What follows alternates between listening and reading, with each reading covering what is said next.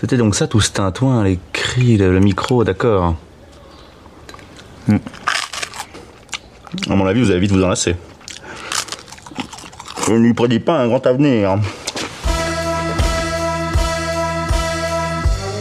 Salut tout le monde, je m'appelle Robin et je suis très heureux de vous accueillir au micro pour ce 13e épisode du balado Une invention sans avenir, le podcast cinéma qui cancel tout et bien plus encore. Tout, tout. On cancel tout sauf bien sûr vos chroniqueurs et chroniqueuses préférés. Il et elles sont quatre aujourd'hui autour de la table, à commencer par euh, celui qui tape sur tout et bien plus encore les fachos dans des chroniques acérées qu'on aime beaucoup, la batterie dans des concerts endiablés Ah, je me demande bien qui c'est. Ouais, je voudrais pas t'attirer d'ennui. Je vais pas dire que tu tapes aussi sur des fachos qui s'inviteraient dans tes concerts. Ah la non, batterie, je mais suis hyper euh, pacifique, moi, t'inquiète.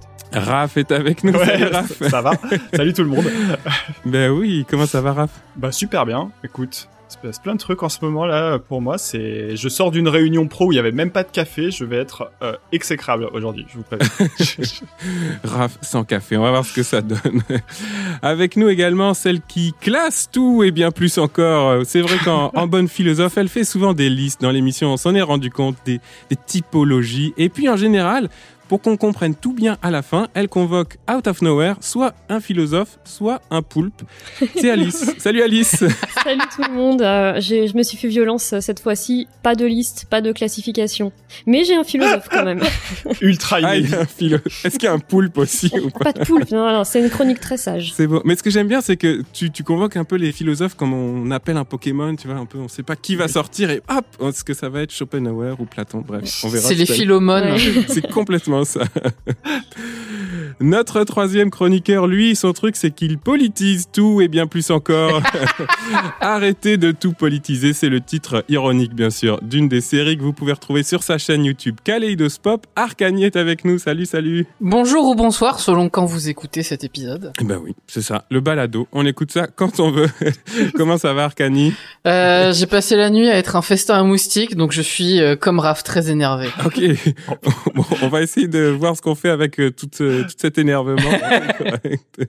Peut-être que notre quatrième invité va nous calmer ou pas, on verra.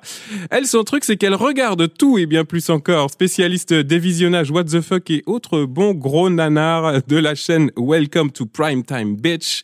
Mylène est avec nous, salut Salut, salut. Et tu t'es pas trompé dans le nom de ma chaîne. Tu n'as pas non plus euh, pris euh, un temps de pour souffler. En général, les On gens sent que ça t'arrive souvent. Ouais. Ah, parce qu'il faut, il faut pas faire de, il faut pas faire un arrêt Welcome to Primetime Bitch. Ça, c'est- pas Ah bon, ouais, ça. faut l'interpréter un peu quand même. Et et il y a un truc. Hey, bienvenue Mylène, ça fait super plaisir de te recevoir aujourd'hui. Ben merci pour l'invitation, ça fait trop plaisir. T'as posté il y a quelques jours sur Twitter une image de Denver, le dernier dinosaure, euh, ce qui fait de toi officiellement ma chroniqueuse préférée de l'année. Ah merci, c'est la vie Denver. Mais oui, et puis bon, t'as été mon prétexte aussi pour faire cette intro euh, et bien plus encore. euh, Voilà, merci à toi. Avec plaisir. Putain, on croyait qu'il l'avait abandonné son gimmick. Il est revenu avec une force là. à, la, à la charge aujourd'hui. Ah ouais. ouais. tu chasses le dino, il revient au balado. Hein. C'est ça. Oh. Oh Nouveau Oh. slogan pour euh, une invention sans avenir. C'est bon. Treizième épisode aujourd'hui, euh, notre douzième, vous vous en souvenez, j'espère, était consacré à la cinéphilie. C'était une sorte d'introspection violente, n'est-ce pas, Raph? C'était Ah violent. bah, C'était pas mal, ouais. Non, et franchement, Ouais. les gens, ils ont été globalement d'accord avec nous. Hein. Ouais, et même pas trop vexé, c'était surprenant. Non, non. ben oui. C'est peut-être parce qu'on s'est un peu critiqué nous-mêmes aussi. Ouais, un peu d'honnêteté euh, dans ce dans ce podcast. Mm. Ouais, c'est ça. On pensait se faire des ennemis, puis on s'est fait beaucoup d'amis. Merci à tous et à toutes euh, de, de nous suivre de plus Ouais. en plus nombreux. Je vous rappelle qu'on est présent, donc bah évidemment sur toutes les plateformes de podcast et sur les réseaux sociaux, surtout sur Twitter, sans avenir tiré du bas pod. Suivez-nous, voilà, tout simplement. Ouais, c'est juste ça. Aujourd'hui, euh, dernier épisode de la saison avant des vacances bien méritées, si vous voulez mon avis. Moi, je suis crevé. Et on s'est choisi un thème euh, de circonstance. Ça va être tranquille, ça va être feel good, ça va être chill. Raph, de quoi on parle aujourd'hui? Bah, on va parler, euh, comme on a une partie de l'équipe à Lyon, on va parler des pralines et pas n'importe lesquelles, les cucules à pralines. On va parler de, de ces films qu'on aime bien et en même temps on n'arrive pas à pas se dire genre ah c'est quand même un peu niais cette histoire. Mais en même temps ça nous réchauffe le cœur on est content. Alors de la rom-com du cucu du kem de tout ce que vous voulez on va parler de ça aujourd'hui euh, ensemble. C'est Alice qui avait proposé ce thème et franchement c'est l'épisode euh, où d'un coup on a senti que tout le monde était chaud pour faire ça quoi. C'est vrai. Et c'était aussi le, le thème parfait pour inviter enfin Mylène dans l'émission. T'es d'accord euh, choix de casting Mylène pour ce, ce thème ah mais moi je suis très très contente de parler de rom-com autant que les films d'horreur, j'aime la rom-com, les paillettes, donc euh, ça me va très bien. La, la queen des paillettes, euh, on, ne pouvait pas rater cette invitation. ouais, bah on s'est dit que voilà, ça va annoncer un peu les vacances. Nous, on avait besoin aussi euh, de trucs un peu sympas. Voilà, il va y avoir du mièvre, du cucu, des paillettes, une petite larme au coin des yeux, peut-être. garder les mouchoirs pas très loin. Bref, on va commencer, tiens, pour se déculpabiliser un peu, peut-être, pour se dire que ça ne nous concerne pas, nous, de pleurer devant les films.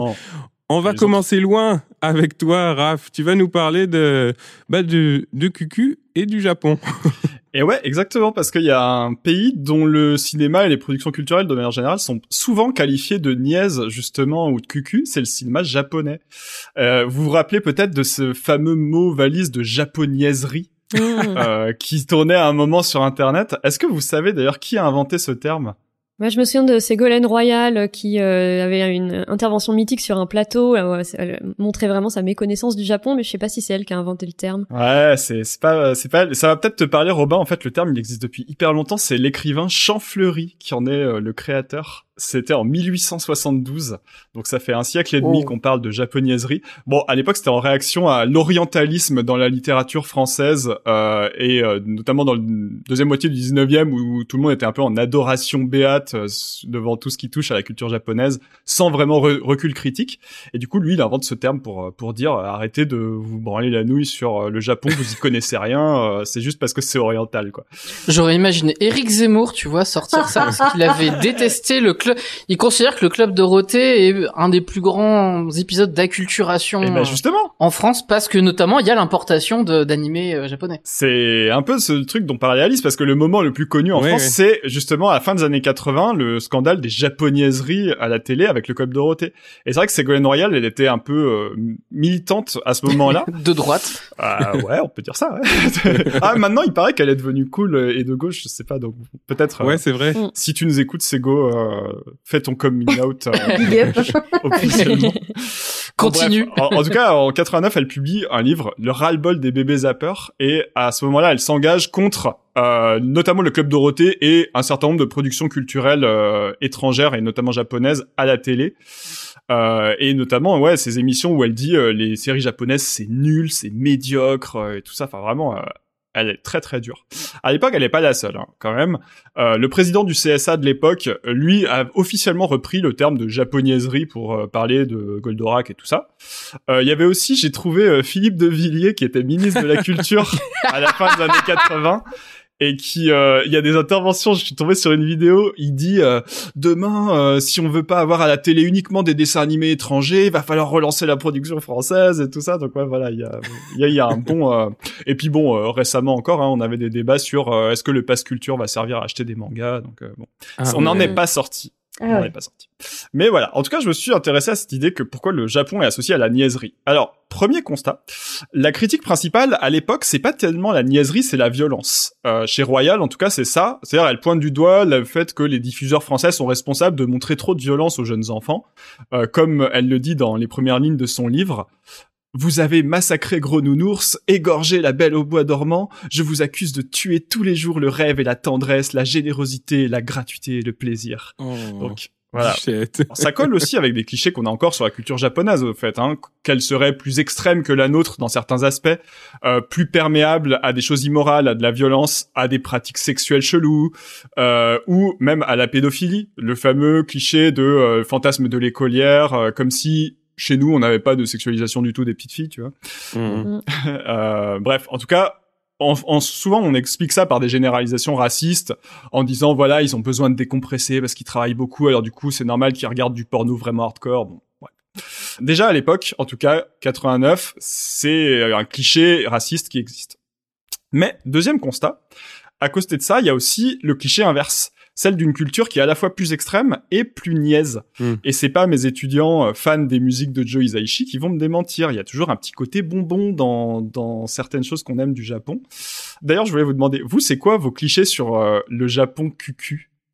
Euh, je sais pas, par exemple, les, euh, les, les hommes, euh, les héros qui sont assez euh, sensibles ou qui ont souvent des traits assez fins. euh, Il y a une espèce de d'idéal masculin physique qui est euh, qui est un peu Ah, cucu, c'est-à-dire ça, qui ouais. serait moins viriliste, par exemple. Dans les animés, il y a vachement ça, par Mm. exemple. Ouais, ou dans le jeu Mm. vidéo. Je sais pas, euh, Final Fantasy, par exemple. C'est clair. Zemmour, il va pas aimer ça. Il y a les coiffures aussi.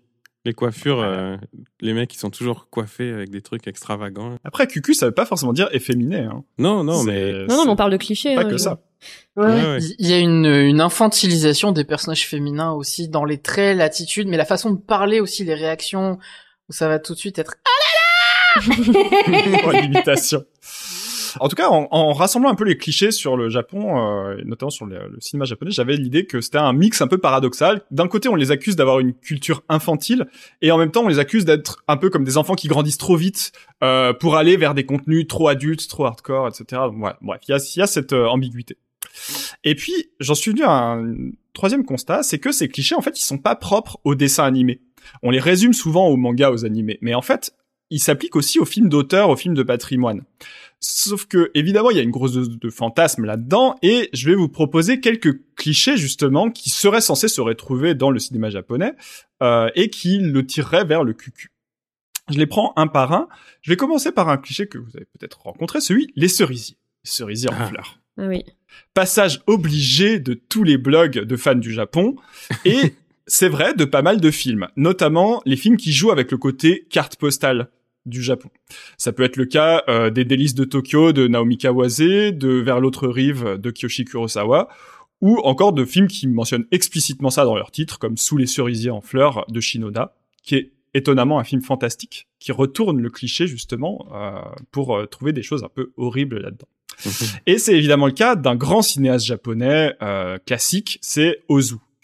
Euh, où il y a souvent cette fleur de cerisier qui vient matérialiser le peu de temps qui reste à des personnes souvent âgées, parce que c'est un arbre qui fleurit qu'une fois dans l'année, pendant pas longtemps, et donc c'est euh, l'impermanence des choses, tout ça. Alors c'est vrai que c'est un symbole qui est assez installé au Japon. Euh, un symbole philosophique, mais aussi du coup aussi un, un symbole politique.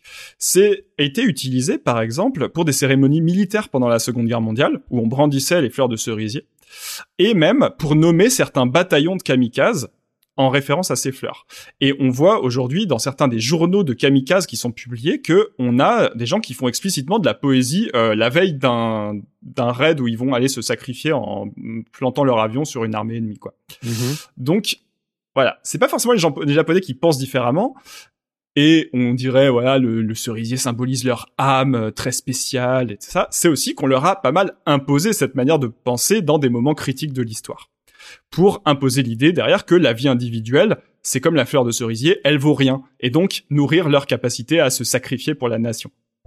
Plus généralement, je me dis, en regardant ça de loin, nous aussi on a des végétaux emblématiques Bah oui. la rose, les épines euh, qui symbolisent la beauté qui est en même temps dangereuse, euh, toutes les fleurs de manière générale, hein. C'est pas euh, les Mhm. fans de littérature classique qui vont me démentir. et, et puis, bah, je sais pas, ne, ne serait-ce que les sapins de Noël. Est-ce que les Japonais, quand ils voient un film américain, ils se disent bon c'est pas mal comme film, mais bon ils sont cucu avec leur leur arbre décoré dans leur maison là, c'est débile. euh, vois. Ah, peut-être qu'ils se disent ça, puis ils ont pas tort vraiment. Peut-être, ouais. Voilà. Deuxième cliché, la poésie. Ça, ça va un peu avec les cerisiers et avec les fleurs Ah oui. de manière générale. Mais il y a l'idée des fois que ce serait un peuple plus poétique dans son essence que, que le nôtre. En général, ça va avec le fait qu'on est très fier d'étaler notre culture et de dire que nous, on connaît les haïkus et que euh, on sait comment c'est la poésie au Japon. Dédicace à Christophe Castaner, voilà, qui va pouvoir retourner écrire des haïkus maintenant qu'il a perdu aux législatives.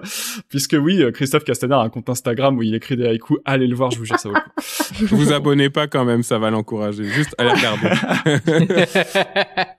Le cliché de la poésie neuneu dans les films japonais, ça va souvent avec les titres. Si on prend quelques titres classiques euh, de là-bas, alors on a le film d'Ozu qui s'appelle Les herbes flottantes, euh, chez Mizoguchi, Conte des chrysanthèmes tardifs, Conte de la lune vague après la pluie, des Mm. choses comme ça. On a des titres qui spontanément, on se dit ça sonne bien japonais, ce mélange de mystère un peu poétique et de référence à des fleurs. Alors bon, déjà, il y a des bails de traduction, évidemment. Hein. En japonais, les films de Mizoguchi, c'est pas conte, c'est juste histoire. Donc c'est vachement plus Mm. banal. Mais comme ça vient d'Orient, on traduit par conte parce que, bon, les mille et une nuits, je sais pas quoi, c'est pareil, machin. Euh, et puis, moi, j'ai envie de vous poser la question. Et chez nous, alors? Est-ce que, sans déconner, on n'a pas des films qui s'appelleraient, par exemple, Je vais bien, ne t'en fais pas, Je pensais à ce titre. Un beau soleil Je intérieur, pensais à ce titre. autant en emporte le vent. bah ouais, non mais voilà, tu vois, il y a- il- si on cherche des trucs cucu avec, en référence à des éléments naturels, franchement, il y en a plein. hein. Ouais. Ou alors des fleurs. Si vous voulez des fleurs, allez, Oui, le dahlia noir. Oh, c'est mystérieux le dahlia, mais en même temps, il est noir. tu vois. Bon, Magnolia. Et la littérature. Fanfan la tulipe, la dame aux camélias, les fleurs du mal. Allez, c'est bon, la culture occidentale, c'est tellement cucu, quoi. C'est vrai. La rose pourpre du Caire. Et tous les Bon, films ouais. d'Éric Romer avec des contes de je sais pas quoi. Ouais. mais oui, voilà, il y en a pas mal. Il a pas fait un film qui s'appelle Le genou de Claire ou un C'est truc comme ça C'est très haïku ça. Ah oui, mettre des noms de de Claire. C'est- C'est ça. mettre des noms de femmes dans les titres de films tr- très euh, très cucu aussi ça. Euh, bon, avant de projeter des, clichés sur les autres cultures balayées devant votre porte, hein, C'est ça. ça c'est pour les blancs qui nous écoutent. Alors, le troisième truc un peu cucu romantique, c'est évidemment seppuku. Oui. Le fait de se donner la mort par le sabre. Ça, on aime bien seppuku parce que ça donne l'idée que c'est un peuple d'honneur, que euh, leur existence individuelle à, à eux, ils- elles ont, elle n'a pas la même valeur que la nôtre. Quoi. Eux, ils sont prêts à se sacrifier pour un oui, pour un non. Euh, ça va avec une structure narrative qu'on retrouve souvent dans le cinéma japonais, c'est le double suicide. Quand des amants euh, peuvent pas être ensemble pour une raison X ou Y, bah, ils se donnent la mort en même temps. Et donc, euh, déjà dans les titres des films, aux- dans les années 60, c'est fou le nombre de films japonais qui ont double suicide dans leurs titres. Ah ouais. Ouais, ouais, vous irez regarder ça, c'est assez fou. Euh, bon, alors déjà le suicide en soi c'est un thème qui est tout aussi présent chez nous, hein, bien sûr. Euh, soit parfois comme ça, euh, comme un thème qui arrive à un moment dans un film, Citizen Kane, euh, tout ça. Soit de manière assez centrale, toute la modernité cinématographique, elle se base sur Allemagne année zéro de Rossellini, qui est un Mm. film bah, qui ne parle que de ça. Et puis, j'ai envie de dire, même si le suicide vient résoudre un amour impossible, est-ce que c'est pas un peu le principe de toutes les tragédies grecques euh, et des énormes classiques de la littérature qui ont inspiré 100% des histoires occidentales, genre Roméo et Juliette, tout ça. Oui. bah, Alors bon, désolé, c'est pas parce qu'on fait ça avec du poison plutôt qu'avec un katana qu'on a l'air plus intelligent. Euh, donc, certes, c'est neuneux peut-être de se suicider par amour, mais on le fait aussi. Évidemment, quand on va avec les sabres, tout ça, il y a les fameux peuples entre tradition et modernité, euh, un peuple qui serait, qui aurait un rapport au passé vraiment très spécial, à l'histoire, aux ancêtres, tout ça. Bon. On peut mettre un peu ce qu'on veut derrière cette formule, hein, les kimonos, la cérémonie du thé, les films de samouraï, tout ce qu'on veut. Bon, voilà. Ça, c'est entre tradition et modernité. Alors ça, c'est marrant parce que c'est un cliché hyper ancien. Et en cherchant des infos, j'ai trouvé une étude sociologique de 65, commandée par l'UNESCO, euh, sur la vision du cinéma japonais par le public français. Et déjà, dans les grands thèmes retenus par l'auteur, il y a entre tradition et modernité.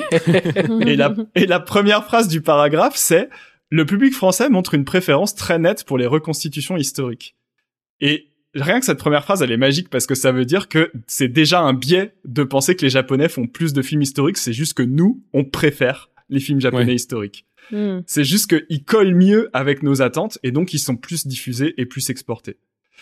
Et c'est hyper drôle parce que justement cette étude elle date de 65 et c'est pile au moment où on a le nouveau cinéma japonais qui arrive avec un peu comme la nouvelle vague chez nous des thèmes beaucoup Mhm. plus actuels sur la jeunesse, sur le, le social et tout ça. Et euh, bah en fait l'auteur il raconte que tous ces films ils sont reçus avec étonnement par le public français qui avait l'impression que le, le Japon c'était des films de samouraï quoi. Donc voilà. Je sais pas à quel point c'est vrai ou pas vrai euh, le rapport à la tradition chez les Japonais. Je suis pas japonais, j'en sais rien. Mais ce que je sais, c'est qu'il y a un cercle vicieux. Nous, on aime bien ça, et donc on va le survaloriser dans les productions qui nous viennent de là-bas. Et puis allez, je vous en propose un dernier que j'avais trouvé quand même, c'est la lenteur. Le cinéma japonais, tout le monde vous le dira, c'est un cinéma qui est lent, parce que ils prennent le temps là-bas, ils ont pas le même rythme de vie que, que nous, ils sont connectés à l'âme de la montagne et de la nature et je sais pas quoi. Bon, c'est vrai qu'il y a quelques grands cinéastes japonais importants dans l'histoire qui ont proposé un certain cinéma épuré et lent. Mais en fait, pas tant que ça. C'est surtout un seul, Mm. et c'est surtout Ozu, dont je parlais tout à l'heure. C'est-à-dire que plus récemment, on pourrait parler de Koreeda, euh, qui, est, qui est un peu dans ce style-là aussi, mais pour les autres, en fait, c'est pas forcément un trait très distinctif. On peut penser à certains films d'Akira Kurosawa qui sont lents, mais à côté de ça, il fait des choses très nerveuses aussi. On peut passer à la fin de carrière de Kiyoshi Kurosawa actuellement, qui sort des films plutôt lents, alors que bon, bah voilà, pareil, ça, son début de carrière, c'est beaucoup plus expressif et nerveux. C'est un cliché qu'on a aussi parce qu'on réduit tout un cinéma à un cinéaste emblématique qui a été très diffusé à une certaine époque. Il y a une autre raison aussi, c'est qu'on a un petit racisme anti-asiatique aussi, hein, on va pas se mentir, et qu'on englobe dans cette esthétique de la lenteur plein de cinéastes qui sont pas du tout japonais, comme Wong Kar-wai ou Wong Sang-soo en Corée, par exemple. Mais bon, bah, vous comprenez, c'est pas très loin, c'est l'Asie, quoi. Voilà. et puis, il y a un essentialisme aussi de manière plus profonde. C'est pour ça que je citais Koreeda tout à l'heure. Hirosaku Koreeda, c'est quelqu'un qui est connu pour ses drames familiaux. On a un peu l'équivalent chez nous avec quelqu'un comme Desplechin, par exemple. Sauf que quand on voit un film de Desplechin, on se dit, bah, c'est le style de Desplechin de faire des drames familiaux. Et quand on voit un film de Koreeda, on fait ah là là, c'est vraiment le reflet de l'âme japonaise quand même. c'est pas l'âme roubaisienne de Desplechin. Non, voilà. Donc voilà, finalement, j'ai essayé, j'ai fait un, vrai exercice hein, d'essayer de, prendre les clichés niais euh, ou cucu de, du cinéma japonais, et en fait, à chaque fois, je trouve des équivalents, quoi. C'est ça le résultat aussi un petit peu de, de, cette investigation. Du coup, ce que je vous propose, c'est plusieurs choses. Déjà, arrêtez d'être raciste. Ensuite. Ok, d'accord. Ça, j'y avais pas pensé. Ensuite, arrêtez de penser que euh, le cucu c'est seulement pour les enfants et c'est seulement dans les dessins animés. Parce qu'en vrai, quand on regarde, on en trouve beaucoup aussi dans des films très sérieux et dans toutes les cultures, pas plus là-bas qu'ici. Euh, même le cucu, ça peut être un truc qui vient agrémenter des sujets très graves, qui vient accentuer euh, un, thème important ou au contraire atténuer la gravité du récit. Euh, et puis, dernière chose, se poser la question, pourquoi est-ce qu'on aime voir des films d'une culture lointaine qu'on connaît pas bien? Parce qu'il y a ça avec le Japon quand même, il y a une espèce de fascination qui est pas vraiment consciente avec euh, avec ces films-là. Alors, on peut être attentif à pas avoir trop de clichés, mais est-ce qu'au fond, est-ce que ce qui nous attire en premier lieu, c'est pas toujours un peu des clichés?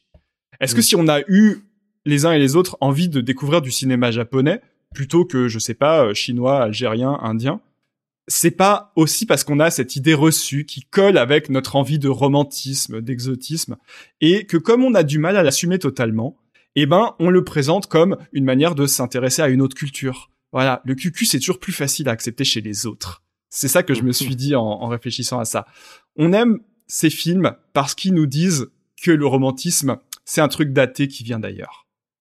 Alors qu'en fait, on en a tout autant chez nous. Ouais. Prends ça, Marguerite Duras. oh ouais. Et en plus, elle a même un nom de fleur, elle.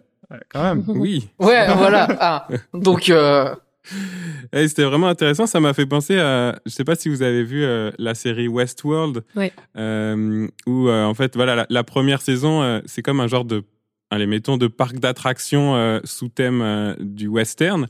Mm. Et euh, dans la deuxième saison, bah, on découvre qu'il y a un autre parc d'attractions dont le thème c'est le Japon médiéval. Mm. Et en fait, c'est intéressant de, de, découvrir dans la deuxième saison que tous ces clichés, il y a, y a tout, tout ce que t'as donné, euh, Raph, il y a les fleurs de cerisier, Ouais. la lenteur et blablabla. Ben, en fait, l'équivalent dans le cinéma et la culture nord-américaine, c'est le western, sauf qu'on nous le donne avant, donc il est plus facile de se rendre Ouais. compte de la distance qu'on peut Mm. avoir avec les clichés japonais dans cette série. Ce qui, ce qui est assez malin, je, j'ai trouvé. vrai. En tout cas. Et ouais. Ah ben voilà. Bon bah je sais pas ce que vous en pensez. Dites-nous vos réactions. C'est les gens qui connaissent bien le Japon euh, aussi euh, pourront peut-être nous apporter des infos. Euh, moi je, je ne parle que de clichés, pas de réalité. C'est vrai. Euh, mais voilà. Ce qui est drôle, c'est de voir aussi comment aux États-Unis, par exemple, ils vont percevoir les films français. Donc c'est toujours du noir et blanc, des gens tristes qui fument devant la Tour Eiffel. bah voilà. Et c'est vraiment des, des gags qui reviennent sans arrêt, quoi. Je crois que c'est dans Crazy Ex-Girlfriend où elle reprend euh, justement, elle chante euh, toute Ouais. déprimée et elle dit je suis Gabadge et c'est tout en noir et blanc, ça fait très euh, nouvelle vague et tout et je trouve ça extraordinaire. ouais, c'est ça. La, la parodie, ça fait du bien aussi des fois pour se rendre compte de nos. Mais oui, mais clichés. vous voyez, voyez ce qui s'est passé au moment de la sortie d'Emily in Paris, quoi. Tout le monde a fait genre, oh là là, ces Américains, ils ont vraiment des clichés sur nous. Genre, nous, on m'en a pas sur eux, tu vois. Enfin, genre- sur eux et sur d'autres. De gueule. Ouais, c'est ça, sur tout le monde à peu près. Bon, je lâche ça là et, euh, et on peut passer à la suite, hein, bien sûr, parce que euh, Robin, il s'est fait à l'idée de, de nous proposer des chroniques et on aime bien ça. Alors du coup, euh, toi, t'avais un petit un petit récit, une petite anecdote aussi à nous partager à propos de films QQ. Oui, puis c'est intéressant parce que en fait, on se rapproche de plus en plus géographiquement de nous. Tu as parlé du Japon. nous, on va aller euh, au Royaume-Uni. Ça fait qu'après, on va peut-être pouvoir se poser la question de c'est quoi notre, nos QQ, euh, nos plaisirs QQ à nous, vraiment.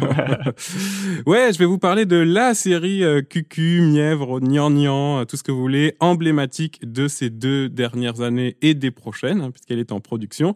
Je mm. parle bien sûr de Bridgerton, la chronique des Bridgerton en français. Un petit sondage dans la salle, est-ce que vous l'avez vu? Non. Eh ben non. Oui. Non. Mais je ah, vois ce bah, que je vous c'est. raconte. alors. Ouais, voyez un peu. Totalement en dehors en- de la hype. Mais, euh, ma chronique est un peu pas mal sur ça, vous allez voir. En un mot, je résume hein, si vous l'avez manqué. Donc Bridgerton, une série produite par Shonda Rhimes avec sa so- société Shondaland, euh, qui est connue pour Grey's Anatomy notamment, euh, d'après une série de romans d'amour, genre vraiment roman à l'eau de rose, limite érotique, écrit par euh, Julia Quinn. Il y a deux saisons actuellement, dont la première est sortie sur Netflix. Je vous le donne en mille. Le 25 décembre 2020, c'est-à-dire donc le jour de Noël, hein, c'est quand même très connoté, le téléfilm de Noël, Ouais. la, la série des fêtes, tout ça. Et c'était aussi en plein milieu du confinement d'un grand nombre de pays dans le monde. Donc il y avait beaucoup, beaucoup de gens sur Netflix devant leur ordi à ce moment-là. Très Ils ont malin. vraiment assuré le coup, quoi. Ouais, c'est ça. C'était, c'était pensé, quoi. c'est une série un peu cucu, donc, hein, on se ment pas, qui se passe pendant la Régence au Royaume-Uni, c'est les années 1810. C'est-à-dire une période historique qui est très très faste pour l'aristocratie. Il y a beaucoup d'argent et il y a beaucoup de temps libre, en gros. Donc, on s'enjaille. Précisément, ça se déroule pendant la saison, c'est-à-dire le moment de l'année où la mondanité est à son apogée. C'est le moment où on fait des grands bals, où on fait des promenades, où on fait des salons mondains et où il faut marier les enfants d'Aristo entre eux pour perpétuer les lignées, transmettre son titre de noblesse et faire circuler les capitaux sous forme de dot et d'héritage, mais seulement entre nous, quoi. C'est donc une série qui coche quand même pas mal les cases de l'émission d'aujourd'hui. une série d'époque avec des jeunes hommes plutôt beaux gosses, des jeunes femmes plutôt pas mal non plus, super bien fringuées dans des châteaux avec euh, des jardins bien entretenus, des banquets géants, des danses, des orchestres de chambre. Il y a aussi de la compétition, il y a des potins, il y a de la romance et on va pas se mentir, il y a un petit peu de cul aussi. Euh, Ah. Ça rentre dans la recette. Netflix. Voilà. ouais, ouais. Quand j'ai dit à ma copine que j'allais sûrement parler de Bridgerton aujourd'hui dans le podcast, elle m'a dit un truc comme OK, mais si t'en parles, euh, ne dis pas que t'as vu la série juste parce que moi je la regardais. bah, super, tu l'as trahi à la première seconde. Grave. mais je la trahis. Ouais, mais justement parce que je trouve ça vraiment intéressant. Elle a en fait super raison. Alors donc je vais pas dire ça. Ben en fait si je vais le dire un petit peu, voilà, je vous l'ai révélé déjà. mais je- voilà, l'intérêt c'est justement de dépasser ça. Elle a, vraiment raison. C'est là, c'est là ce qui est intéressant. D'abord parce que bon, c'est un peu vrai. J'étais sûrement pas le public cible de cette série. Ça rem- ressemble pas vraiment à ce que je regarde habituellement, même de loin. Euh, je regarde pas vraiment de séries historiques. euh, je regarde pas Downton Abbey, tiens, pour donner un exemple.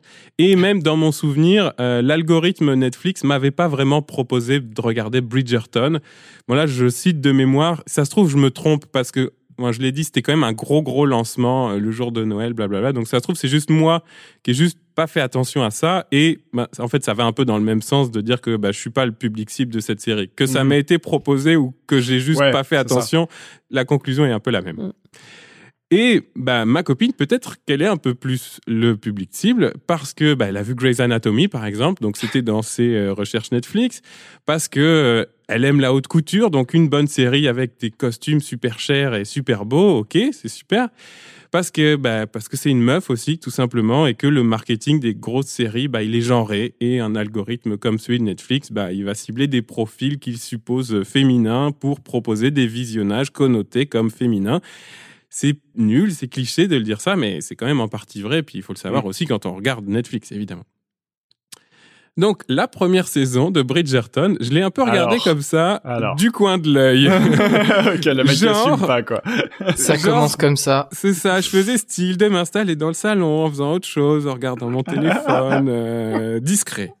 Et puis bon, au bout d'un moment, je me suis mis à me dire que c'était pourri. J'assume un peu plus. Sauf que comme j'avais pas trop suivi le début de la saison, évidemment, bah alors je fais chier ma meuf. Je lui ai posé des questions. Tiens, c'est qui tel personnage? Je comprends pas. Pourquoi lui, machin, machin. Ils veulent quoi? Bon. Et donc au milieu de la série, bah je me suis mis à regarder vraiment parce que bah, la série, elle a plein de défauts et je vais y revenir, mais elle est quand même bien foutue et que bah ça y est, j'étais j'étais happé. J'avais envie. fini en costume d'époque. je vous raconte pas les euh, de la ah, maison. Hein, ça, trop dans le salon en costume d'époque victorienne là. Viens boire le en mode je fais autre chose. non mais je relis un truc là. En train de faire des théories sur euh, qui va se mettre en couple. Donc voilà, ambiance à la maison pendant le confinement en 2020. Et bon, ce que je disais là, c'est un truc assez malin dans cette série, c'est que bah oui, probablement que je l'aurais pas regardé tout seul. Sauf qu'il y avait suffisamment de trucs intéressants dedans pour que une fois que j'étais devant, même par accident, eh ben je reste. et notamment des trucs un peu politiques. Vous avez peut-être entendu parler de, du casting, par exemple, de cette série, puisque le principe de la série, c'est que c'est une uchronie. Donc la reine Charlotte, dans la série, qui a vraiment existé euh, dans l'histoire, elle est jouée dans la série par une actrice noire, Golda Rochevel, et donc par amour, le roi George aurait épousé la reine Charlotte en dépit des conventions, comprendre du racisme, ce ah qui lui aurait permis à son tour d'anoblir des familles noires au sein de l'aristocratie. Et donc, ben, la conséquence, c'est qu'il y a des nobles noirs dans cette série, dont le héros de la saison 1, le duc de Hastings. Et en termes de représentation, bah, c'est quand même une super idée. Mm. C'est mm. simple, en plus, l'explication, elle va super bien avec la série parce que c'est un peu cucu. C'est mm. la force de l'amour. Oui, le problème, il est vraiment posé. Mais voilà, ça pose super bien le problème. Et puis, c'est efficace parce que ça bouscule les codes visuels. Ça fait beaucoup de bien en ces temps d'obscurantisme et de racisme généralisé. Donc, super. Bravo. Autre exemple, dès la saison 1, il y a un personnage féminin qui se cherche un peu comme féministe qui commence à lire des livres. Déjà pas voilà. oh putain. Des livres politiques hein, pas des livres justement des ah, heureusement que c'est une euh, avec hein. des fleurs. Ouais ouais c'est ça. Donc c'est très léger dans le contexte de l'aristocratie mais justement c'est même montré dans la série que son féminisme il est un peu pérave parce que bah elle habite dans un grand château et qu'elle a un titre de noblesse et qu'elle connaît rien à la vie en fait. Et que donc ben voilà c'est intéressant dans la série parce que c'est un peu nuancé c'est un peu dialectique cette euh, cette recherche du féminisme quoi. Et en plus, ce personnage qui s'appelle Héloïse, bah, il a été investi pas mal par les fans comme une icône queer. Les internets ont d'abord spéculé sur son homosexualité pour la suite de la série et espèrent désormais sa bisexualité puisque bon, la saison 2 l'a montré un peu amoureuse d'un gars quand même. Donc bon, j'ai l'impression qu'on va être déçu sur ce plan-là si on s'attend à aller très très loin, mais on verra. En fait. Mm. Oui, puis Netflix n'est pas du tout connu pour le queerbaiting. C'est un peu frileux quand même, euh, on va voir. ouais, là, ça a pas l'air de prendre cette piste-là. Hein. Non, je suis pas sûr. on va suivre, c'est ça le problème, c'est qu'on va suivre pour savoir. c'est aussi pour ça qu'on aime les trucs cucu, c'est que des fois c'est très prévisible aussi, quoi. Voilà. Ouais, puis un peu tu sais que ça va pas aller très loin. Bon, voilà. Mais en gros, il y avait, il y avait du biscuit pour moi, notamment du biscuit politique, quoi, pour que je me sente pas trop coupable de regarder cette série. Et Ils sont bons, hein. ouais, c'est du bon biscuit. et je remets pas du tout en question les intentions des créateurs et créatrices de la série. Et Shonda Rhimes, la première, je veux dire, le premier exemple que j'ai donné autour de la représentation des personnages noirs, bah, je l'ai dit, je trouve ça génial. C'est un vrai statement politique, c'est fort, et d'ailleurs, ça a fait râler les fachos euh, sur les internets. Rien que pour ça, ça me va. Je prends. Ouais. Mais je suis sûr que ça a été aussi pensé pour accrocher un public comme moi qui aurait eu envie de se dire en premier lieu que ben, c'est pas pour moi une série euh, romantico-érotique en costume du 19e. Et là, je me sens doublement con. non seulement parce que bah, de base, c'est un peu con hein, de se dire ce truc est pas pour moi sur la base de, clichés comme ça, de, genre cinématographique, mais aussi parce que bah, je me rends compte que les scénaristes de la série y ont pensé à ça, à moi, qui allait être un peu con en l'écrivant, cette série, et que donc je me suis quand même fait avoir et bien joué, en fait. Parce que j'ai regardé les deux saisons. et oui, quand la saison 2 est sortie, en mars 2022, cette fois, bah, j'ai tout regardé avec ma copine. Ouais, c'est, j'avais passé le cap, c'est tout. et la saison 2 est pas si géniale que ça, franchement. Ça reste que c'est pas une série très subtile.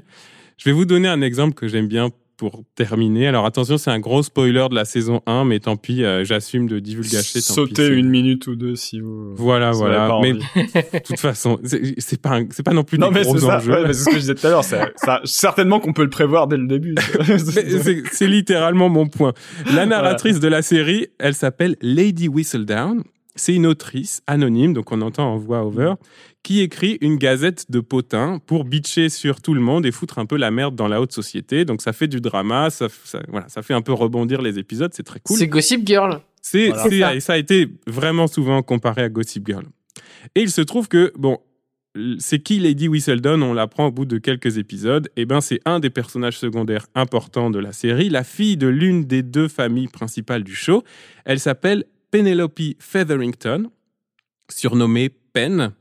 Et donc, je veux dire, on cherche depuis le début une autrice anonyme. Et Mhm. depuis le début, c'est Pen Featherington. je veux dire, si on Ah oui. traduit son nom, c'est littéralement Stylo Plumington. Voilà, c'est pas une série subtile. C'est vraiment pas. Et je sais même pas si je dirais que c'est une bonne série. Au fond, c'est pas trop la question. On s'en fout un peu. Ça n'empêche que, ben, on l'a pas mal bingé avec ma meuf. Et relativement au fait que la saison 2 est sortie au moment où on venait d'avoir des jumeaux, qu'on avait des nuits très courtes, qu'on se réveillait trois fois par nuit, eh ben, on a quand même perdu volontairement beaucoup d'heures de sommeil pour regarder la saison 2 de Bridgerton. Donc, Donc, voilà. bien Quelle joué, abnégation. quoi. Là, il y a les showrunners ouais. qui sont en train de sortir le champagne en t'écoutant. Champagne, les parents de jumeaux, check. et, et pour être tout à fait honnête, puisqu'on en est là, je ne le nierai pas. J'ai même un petit peu pleuré devant la scène de danse de Kate et Oh. Anthony sur une version quatuor à cordes de la chanson Wrecking Ball de Miley Cyrus. Oh là là. Je sais que c'est un peu parce que j'aime les reprises de tout. chansons pop. Tu mais... m'as donné envie de regarder là. Moi aussi, en vrai. Ah oui, ah oui. Mais sérieusement, Eh oui, mais je vous, le- je vous le conseille quand même. Mais voilà, j'ai mis plein de réserves. Donc, je sais pas trop si j'ai une conclusion à cette chronique. J'ai même, voilà, je sais pas si je vous conseille Bridgerton. Au fond, bah, j'ai l'impression que je vous en ai quand même donné un peu envie. Vous allez voir, c'est bien, mais pas top, hein, comme dit l'expression. mais bon, peut-être conclure plutôt là-dessus. Regardez des films et des séries avec les gens que vous aimez et pourquoi pas laisser de temps en temps l'algo Netflix des gens que vous aimez décider à votre Mm. place de ce que vous allez regarder vous. On est parfois surpris. Ça peut être dangereux, ça. Hein. En tout Mm, cas, on mm, découvre des choses, quoi. Mais ouais, est-ce que tu veux dire, on va découvrir des choses aussi sur les sur les gens qui nous sont proches qu'on veut peut-être pas Ouais, savoir? ouais, parce que moi, tu peux tomber sur parking euh, dans mon algo, donc ça peut être compliqué Ah. pour les gens. Mais, euh, on est toutes et tous d'accord ici dans ce podcast sur Paris. On est méga fans de parking. ouais. D'accord sur le fait que parking c'est nul mais c'est génial. Oui. C'est c'est une grande souffrance, mais c'est c'est aussi, c'est un peu comme Riverdale, tu vois. C'est des trucs, tu les regardes, tu sais que c'est mauvais pour toi, mais tu continues. bah ça me fait penser à True Blood, moi. True Blood, c'est aussi adapté d'une série de romans érotico un peu gnangnan euh, dans le sud. Alors, pas subtil parce que le viking s'appelle Eric Northman, l'homme du. Nord, et que chaque saison arrive à être pire que la précédente. C'est encore plus de cul, de violence, de n'importe quoi, mais tu fais, je dois aller au bout de ça. Ouais, bah Vous ouais. pouvez vraiment classer les séries du plus au moins QQ avec le, la subtilité des noms de, des noms propres hein, des personnages. Ouais, je pense stylo Plumington, pardon. mais du coup, Harry. Potter, tu le mets où? Oh là. non, on, du coup, pas, on arrête de cancel des trucs, on va pas parler d'Harry Potter tout C'est vrai, c'est vrai. on est sur l'émission Feel Good là. Tu parlais de, de parking. euh, en, en 2020, pendant la pandémie, justement, avec ma copine, on a regardé donc la saison 1 de, de Bridgerton et tous les films de Jacques Demy qui venaient aussi de paraître sur Netflix. Ça va super bien ensemble. Je conseille. Finissez par parking et mettez des boules caisses. Ouais. En Et tout- je vous renvoie à notre épisode 6, je crois, où on avait tous et toutes chanté euh, Oh les oui. chansons de parking avec Mathieu et Alice. Et Tout enfin, à C'était fait. très cool. Allez, Incroyable. Grand moment. Euh, bon, je suis content d'avoir partagé. euh, on, s'ouvre, on se révèle. Ah, ça met le doigt aussi sur des trucs euh, vraiment. euh, Toi, t'as as accepté de faire comme ce que disent les macronistes, sortir de ta zone de confort, et finalement, tu t'es retrouvé dans un truc encore plus confortable. C'est magnifique comme raisonnement. C'est une série confortable. Mm. ouais, c'est exactement ça. Donc bon. Bah ouais, merci d'avoir partagé cette petite anecdote. Ça montre que finalement on est tous en train de glisser lentement vers euh, vers le coming out. On adore les trucs cucu. Clairement. C'était évidemment le but de l'émission. C'était évidemment le but de l'émission et je pense qu'on va continuer encore un petit cran plus loin peut-être avec Mylène qui va euh, nous parler un peu de son rapport justement à, à, tous ces trucs, à toutes ces paillettes, à toutes ces rom-coms, euh, toutes ces choses qu'on n'assume pas totalement et peut-être que toi tu assumes mieux que les autres, je ne sais pas. ah oui, totalement. Venez avec moi, on va plonger dans les paillettes et le marshmallow. C'est parti. Parce que en vrai, d'aussi loin que je me souvienne, euh, mes deux genres favoris, c'est l'horreur et les comédies musicales et comédies romantiques. Je les mets dans le même panier. Parce que si c'est niais et ça chante, c'est encore mieux, je pense. Oui. Donc en gros, si vous aimez les comédies romantiques, ben euh, vous êtes une nièvre personne, et si vous aimez les films d'horreur, ben va des rétro satanas et, et vous faites peur aux gens. En général, on vous jette de l'eau bénite en soirée. Euh, donc c'est l'un ou l'autre. tu fais des soirées bizarres quand même. Hein. C'est ça, c'est des soirées un peu, un peu chelou. voilà. Et donc oui, je suis très très fan de ces deux genres. Euh, moi personnellement, une soirée parfaite, c'est Scream, Podan et 10 bonnes raisons de te larguer. Là, je suis heureux. Oh Franchement. Euh... oh, le rêve que ça vend, putain. un peu de popcorn et c'est parti. Je trouve que les deux sont pas incompatibles. Et euh, souvent, les gens, quand ils viennent chez moi et qu'ils découvrent mes bibliothèques de DVD et qu'ils voient donc euh, une grande étagère avec que du rose, parce que les comédies romantiques, c'est que des Blu-ray roses, hein, euh, bien sûr. Il y a que deux gammes de couleurs. Blanc rose, blanc rouge. C'est pas le rose, et, et qu'après, ils découvrent les slashers, ils se disent, t'aimes les deux? Oui, oui, oui, c'est possible. Donc euh, vraiment, mon amour pour les films, il a commencé avec les comédies romantiques et notamment Podane, parce que voilà, Jacques Demy, c'était incroyable. Euh, j'ai plongé corps et âme dans les décors inspirés de La Belle et la Bête de Cocteau, et je me suis dit euh, c'est magnifique. En grandissant, je me suis rendu compte que l'histoire était un peu glauque, mais bon, c'était trop tard, j'aimais trop le film, j'ai juste fait mon deuil de l'histoire. Et ensuite, j'ai découvert Dirty Dancing. Et là, c'était trop tard pour moi. Je pense que quand on est enfant et qu'on découvre Dirty Dancing et qu'on l'aime, il y a une passerelle qui se fait. Là, on assume totalement les comédies romantiques à fond. Et on suit Johnny, son pas de danse et on veut euh, courir vers son destin comme un cheval sauvage. Ouais, j'ai vu trop de fois le film, vraiment trop de fois. ça décrit assez bien, hein. franchement, ça décrit. Bah, c'est totalement ça. Et en soi, le film est mal jugé parce que c'est une comédie romantique, mais il est pas si bête que ça en fait. On suit euh, bébé qui fait partie d'une classe sociale euh, très élevée, euh, qui a un destin tout tracé et qui va finalement choisir de pas du tout choisir ce destin-là, pas choisir la voie qu'elle avait choisie avec son père et d'aller danser avec Johnny. Et franchement, moi, si j'avais eu le choix, bah j'aurais fait comme elle, j'aurais mm. sauté. Donc je l'aurais suivi. Et, et voilà, il y a, y a, une certaine forme de, on n'assume pas ces films-là. Je le vois, moi j'aime énormément Dirty Dancing. Euh, sur ma chaîne, je parle essentiellement de films d'horreur et euh, de comédies musicales nanardesques. Euh, demain, je vais faire un post sur les comédies romantiques. J'aurai beaucoup moins de gens qui vont me dire, oh j'adore aussi par rapport à un film d'horreur, parce que il y a un côté plaisir coupable. Et moi, c'est une notion que, auquel j'adhère pas du tout parce que j'assume tous les films que j'aime. Euh, surtout qu'en plus, les comédies romantiques, c'est quand même un style qui a été très populaire dans les années 80 et notamment euh, par le biais des teen movies à la John Hughes, euh, que ça soit produit par lui ou scénarisé par lui. Euh, par exemple, Breakfast Club, aujourd'hui, c'est un film totalement culte. Si on prend cet mhm. exemple-là, là, c'est plus un teen movie. Mhm. Et là, on l'assume. Pour le coup, on peut l'assumer parce que ça reste un teen movie. Et peut-être que c'est aussi parce que c'est un film moins récent donc euh, il est passé au rang de culte et du coup euh, ça l'a fait un peu mieux de dire ah j'aime bien Breakfast Club. Et Breakfast Club c'est un super film. Il a même inspiré la pochette de Massacre à la tronçonneuse 2. Donc l'horreur et la oh, comédie, euh, enfin les teen movie, ouais ouais. La, pochette de Massacre à la tronçonneuse 2, c'est Breakfast Club repris avec les personnages du film. T'aurais voulu l'inventer, t'aurais pas eu cette idée quoi. ah bah c'est incroyable. À chaque fois que je revois mon vinyle, je me dis ces gens sont des génies. je suis très fan. J'avoue. Ouais. Et voilà, on a eu des films incroyables comme euh, 16 bougies pour Sam, L'amour à l'envers, qui s'appelle aussi La vie à l'envers en français. Je sais pas pourquoi il y a deux titres, euh, ça euh, je sais pas.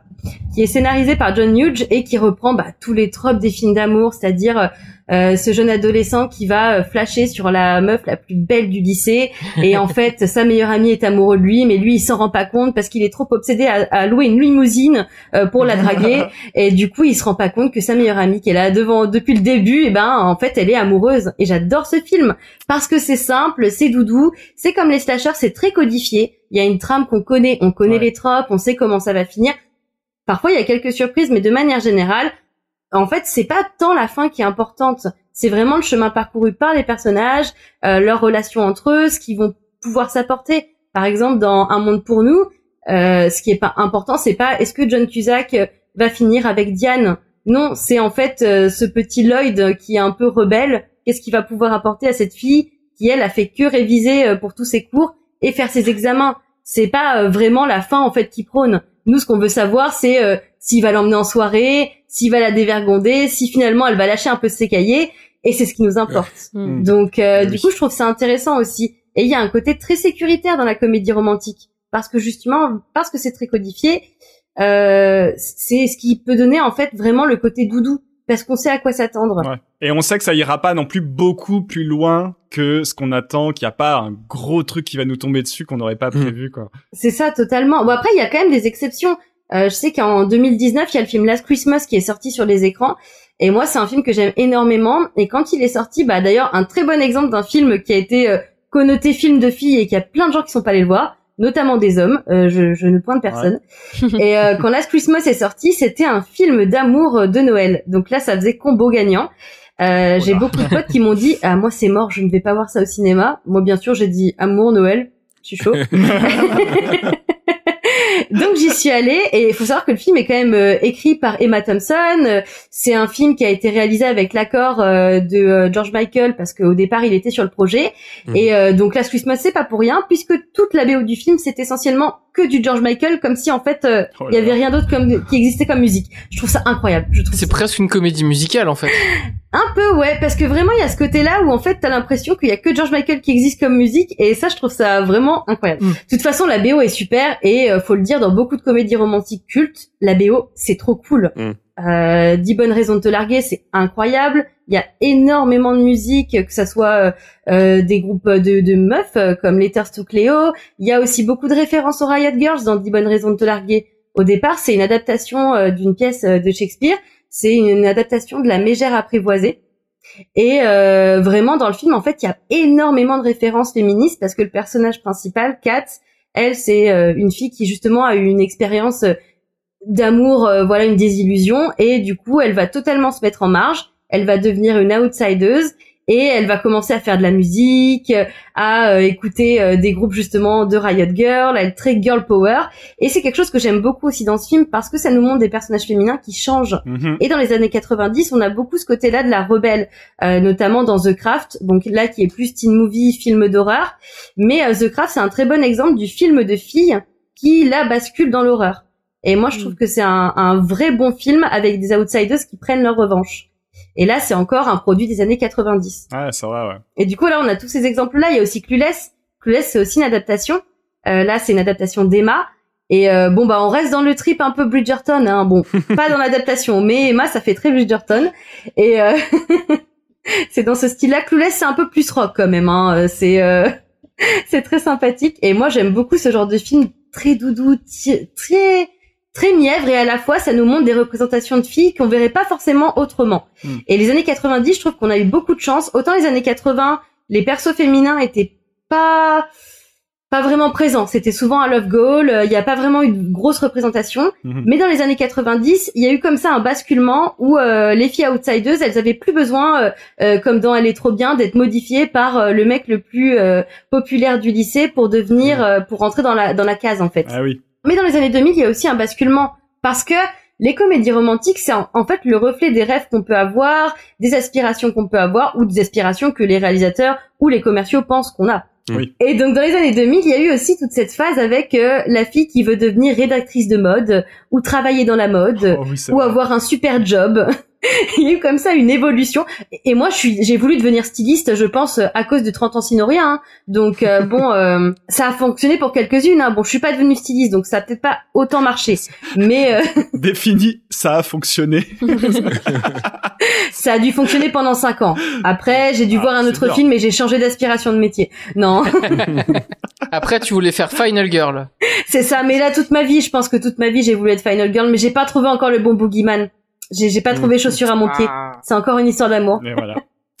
Et oui, 30 ans sinon rien, c'est très intéressant sur ça parce que du coup, c'était encore l'époque où les actrices euh, pouvaient jouer dans une rom-com sans qu'on les catalogue et ça pouvait être un gros rôle parce que là, Jennifer Garner, c'est quand même euh, euh, l'un de ses premiers gros rôles euh, en- dans les films, je précise. Et euh, on a euh, justement son personnage que je trouve hyper attachant. C'est une espèce de relecture de Big où c'est euh, donc elle a 13 ans, Jenna, euh, qui rêve d'être euh, une fille célèbre, épanouie, comme elle le dit si bien dans le film, et elle va faire un vœu et se retrouver plongée donc dans un corps de 30 ans, et elle est devenue hmm. rédactrice en chef de son magazine préféré. elle danse thriller comme comme personne, et sauf que du coup, ben son meilleur ami n'est plus son meilleur ami, et du coup, ben le truc c'est est-ce qu'ils vont finir ensemble? Hmm. C'est toute la question. Oh. Parce que là, pour le coup, il y a un petit twist quand même. Hmm. Il y a un petit twist. Là, euh, on n'est pas sur un chemin tout tracé. et tout à l'heure, je parlais de twist, et justement, euh, je, je, vais finir sur ce film que j'aime énormément. Euh, donc Last Christmas que je vous disais tout à l'heure avec les musiques de George Michael. dans, dans Last Christmas, justement, c'est un film qui a été très marketé, comédie romantique, comme je disais tout à l'heure, mais qui finalement, en fait, pousse le curseur et est le reflet des nouvelles comédies romantiques, je dirais parce qu'on a on a toujours des comédies romantiques qui sont comme dans les années 90, 80, euh, très très euh, dans les tropes à fond, dans les codes. Mais justement, Last Christmas essaye un peu de renverser la tendance, c'est-à-dire qu'elle assume totalement d'être euh, justement vendue comme une comédie romantique cliché, euh, comme le nouvel Love Actually. Ça fonctionne mhm. très bien. Mais ça part un peu plus loin. Et là, je vais spoiler, je suis vraiment désolée. Donc si vous l'avez pas vu... On fait ça ici, pas on s'en fout. Voilà. zappé. Mais en gros, tout le film tourne autour euh, donc euh, de Emma Clarks, euh, qui a une vie de débauche, qui arrête pas de passer d'un sofa à un autre, et quand elle se fait loger chez ses potes, elle crame tout, elle pète tout, elle est insupportable, elle revient bourrée. Voilà, elle fait n'importe quoi, et elle est lutin de Noël. Son métier, c'est lutin de Noël. C'est très important. Elle est pas seulement alcoolo, elle est aussi euh, vendeuse de rêves. Voilà. pour les Bad Santa version féminine. Et elle passe un casting pour la Reine des Neiges. Hein. J'aime, je suis très forte pour pitcher. et un jour justement, elle va rencontrer un homme euh, qui va un peu lui faire redécouvrir le monde, euh, la pousser à, à, profiter des petites choses, euh, le tout sur du George Michael. Et très vite, en fait, on va se rendre compte que, et là je spoil, que cet homme est un fantôme euh, et qu'en fait c'est la personne qui lui a euh, fait don de son cœur et que c'est pour ça qu'elle est toujours en vie. Et du coup en gros euh, il va lui apprendre à profiter de ce de, de ce don en fait qu'il lui a fait. Et le film ce que j'aime beaucoup c'est que bon bah déjà le twist même si on le sent arriver moi j'ai commencé à pleurer au tout début du film parce que j'avais senti le twist? Donc les gens dans la salle pensaient que je sortais d'une rupture pas du tout. J'étais juste en dépression parce que je suis allée le voir deux fois et la première fois j'ai pleuré encore plus tôt. Donc je pense que les gens n'ont pas compris. Vraiment, c'était incroyable. Et donc euh, ce qui est très intéressant dans ce film, c'est qu'en fait, euh, oui, il y a un peu de romance. C'est sur un fond de romance, c'est très niais, c'est très Noël, c'est très plein de bons sentiments. Mais finalement, euh, il n'y a pas du tout de tour de magie en mode le mec ressuscite, il revient, elle finit sa vie avec lui, pas du tout. Ah en fait, il va juste euh, avoir un, elle va faire un parcours initiatique avec lui. Il va lui apprendre en fait à vivre sa vie en fait euh, en post-opération, euh, post euh, bah, comment c'est que de vivre avec un nouveau cœur quand on a été malade toute sa vie, comment on peut revivre. Et le but du film en fait c'est pas de dire elle est heureuse parce qu'elle est en couple ou parce qu'ils se sont mis ensemble, c'est vraiment je t'ai fait un don de moi et vis ta vie comme comme je l'aurais vécu et profites-en. Et d'ailleurs il y a beaucoup de gens, des fans de comédie romantique qui ont été déçus en disant bah moi c'est hmm. pas ce que je voulais. Et je trouve que moi pour moi c'est un film feel good. Vraiment je le classe dedans. Euh, oui c'est un peu triste mais je trouve que ça change la donne et ça prouve qu'on a encore beaucoup à dire dans les comédies romantiques et ça c'est chouette. C'est pas parce que c'est triste que c'est pas feel good. Les euh, les, les anglais les américains ils disent euh, tear jerker donc genre vraiment il y a un côté masturbatoire au fait de pleurer parce que ça procure du plaisir quand même de de s'épancher un bon gros coup quoi. Mm. Ben c'est ça, il y a un côté euh, ça fait du bien en fait. Quand tu regardes baigner de tomates vertes, tu fais que pleurer mais à, la fin tu te sens bien. C'est comme une petite heure de cardio sauf que bon bah tu perds pas de poids tu perds que des larmes. Il faut quand même t'hydrater après les deux hein. c'est très important. Bah tu bois une boisson en même temps que le film tu te fais une petite soda stream et puis voilà c'est parti